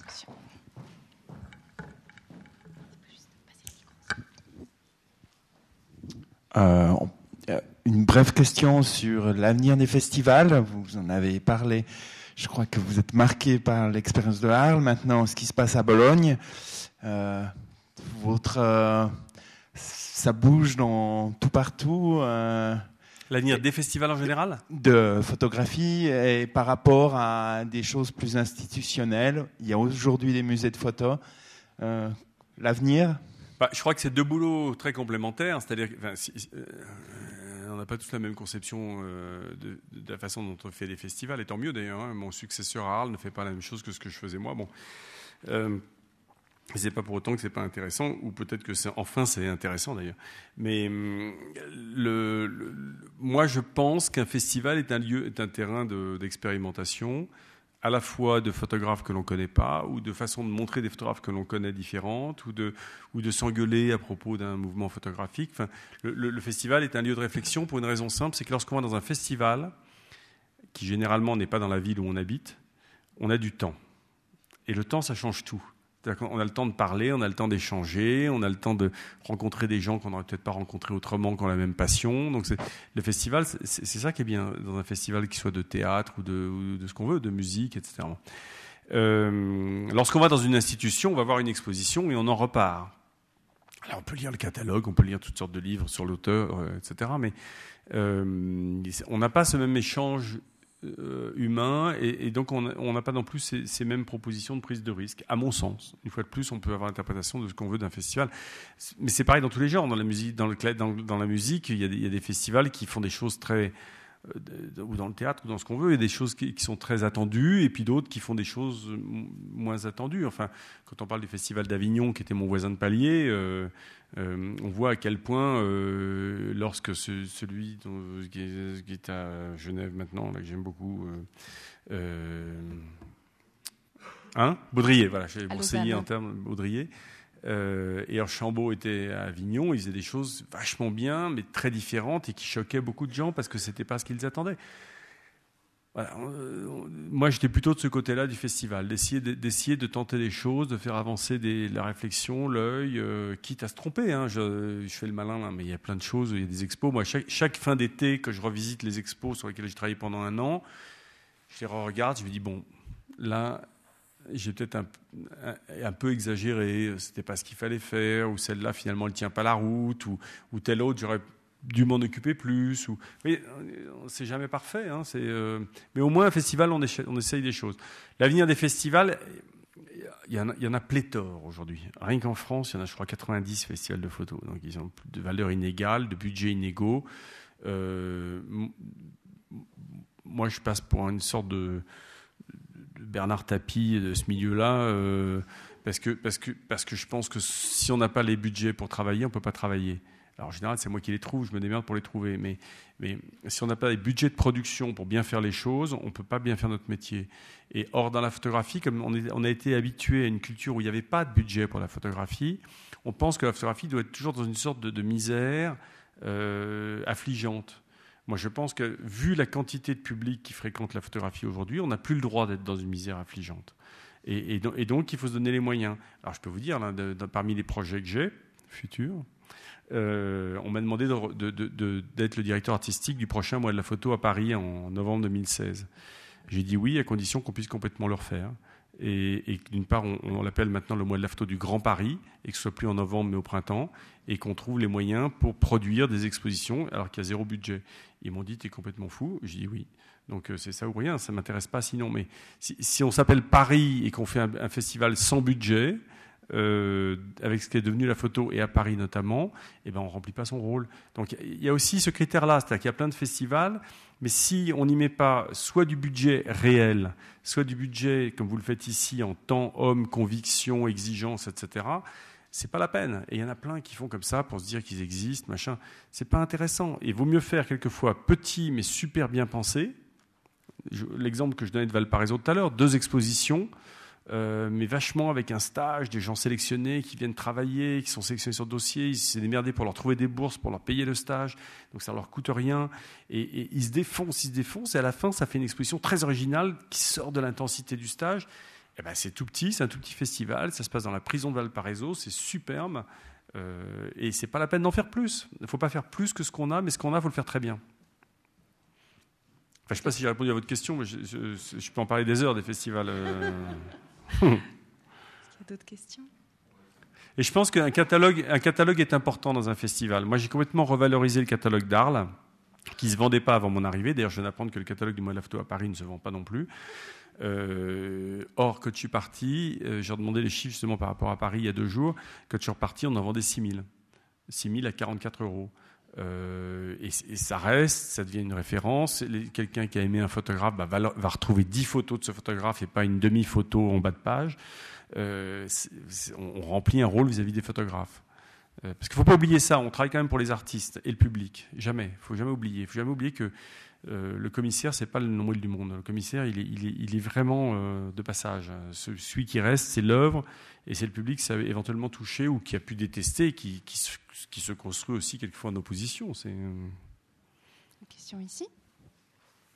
Ouais, juste euh, au début, dans la vidéo, il y a Douaneau qui dit. euh, Il est mignon. hein. Oui, il est chou. Euh, euh, le, le tirage est bon. Avec n'importe quel bon tirage, euh, n'importe quelle photo est bonne. Il suffit d'un bon tirage. Puis j'ai l'impression que le reste de la conférence, vous nous avez un peu expliqué le contraire. Euh, Non, mais Doineau avait beaucoup d'humour. Il passait son temps à se tourner en dérision lui-même. Et euh, c'était une façon de dire mes photos valent rien. Donc, euh, c'est moi, moi, Doineau, il m'a très gentiment donné une photo de Anita. Alors, j'étais encore assistant de mon patron à la Fnac. Il me dit Tiens, tu veux un bout de papier? Bon, c'est la photo d'Anita. Je l'ai au-dessus de mon bureau depuis toujours. Elle veille sur moi. C'est sainte Anita. Euh, Doineau. Il, ne prenait pas du tout ça au sérieux. Doineau, il était ouvrier photographe. Il était, pour lui, c'était un artisanat.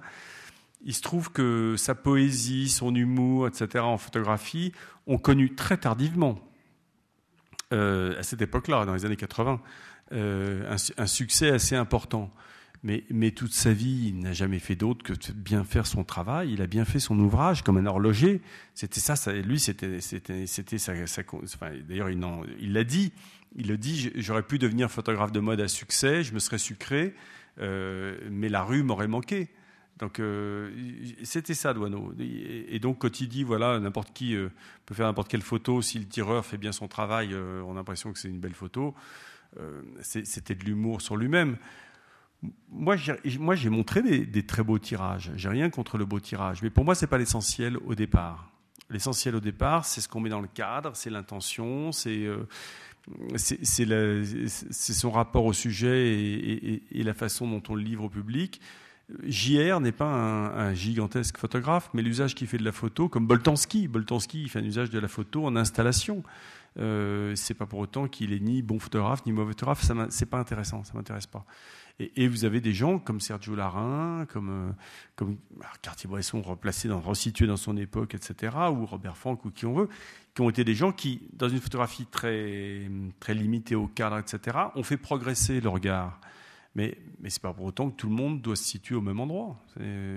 C'est- ce qui est génial avec la photographie, c'est que c'est une étendue gigantesque. À une époque, pour des besoins de reconnaissance, on a voulu réduire cette étendue.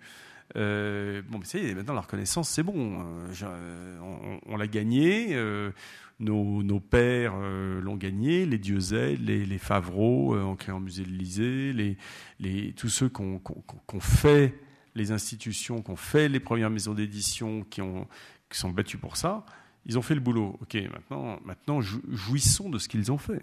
Il y a de quoi s'amuser. Moi, par exemple, le, le- tout le territoire neuf du, fait que 7 milliards d'humains sont en train de devenir 7 milliards de photographes, le fait que tous les mômes parlent deux langues vivantes, la leur et la photographie avec Facebook, euh, c'est absolument passionnant. Sauf que, un, il faut former les mômes à faire autre chose que des selfies à la con. Et, deux, il faut que des gens qui font mon métier se forment et acceptent et arrêtent d'être bégueules par rapport à ça, de regarder une masse de photographies qui, est- qui donne le vertige, c'est vrai, dans lequel il y a beaucoup de déchets, pour trouver les, pépites, pour trouver les nouveaux récits, les nouvelles poésies, les, les, les nou- les nouveaux documents de demain. Mais, donc il va falloir qu'on invente des nouveaux filtres. Et, et là, alors pour reprendre la question du festival, quand on fait l'expo From Iran euh, et, et qu'on prend en plus des gens dont, enfin voilà, Martin Parr, le patron de la photo à Pompidou, etc. Euh, c'est des cautions. Et que ces gens-là disent, bah, il faut regarder ce qui se passe sur Internet en ce moment, il faut regarder ces nouvelles manipulations d'images. Bon, euh, ça, aide à, se dire, allez, hop, on, change un peu notre logiciel et on, et on, se dit que voilà, la photographie s'élargit. Ça n'annule pas Robert Frank, ça n'annule pas Cartier-Bresson, ça n'annule pas Lee Friedlander. C'est en plus, c'est jouissif, c'est extra, c'est cadeau. On va s'arrêter là. Moi, j'aimerais vous remercier infiniment, François Ebel, parce que vous avez montré la photographie ou vous avez montré ce que, ce que vous avez, comment vous avez voulu la montrer vous. Et je sens un, un immense communicateur, alors pas au sens d'une agence de com, mais de quelqu'un qui est profondément animé par le besoin de transmettre des choses. Vous êtes contagieux, François Ebel. C'était magnifique. Euh, je crois que Claude-André Moser a quelque chose à vous remettre. Entre-temps, moi, je, enfin, voilà, je, vous remercie tous euh, de votre participation leur moment solennel. Ah, bah, formidable. Je vous en parlais tout à l'heure, François Ebel. Merci. Oui, il est contagieux, là, preuve, c'est qu'on a fait la nuit de la photo. la contagion, c'est bien ce que j'avais dit au début. J'espère qu'on n'a pas été déçus. Moi, j'ai pas été déçu. Il est comme il était à Arles, comme on l'a toujours vu. Donc, euh, si vous n'avez pas aimé, ben, on s'est trompé. Mais je crois que c'est comme nous, on n'est pas déçus en tout cas. Je lui offre deux livres euh, au nom du musée des Beaux-Arts. Mais il n'y a, pas tellement de moustiques, il suffit de mettre du produit, c'est pas vrai. L'expérience de la ville, une exposition qui a été faite euh, sur la base de travaux de trois photographes qui ont travaillé sur la chaux de fond, et puis le Corbusier et, la photographie, tout ce qui a tourné autour de la photographie de Le Corbusier. Merci beaucoup d'être venu, je suis très touché que vous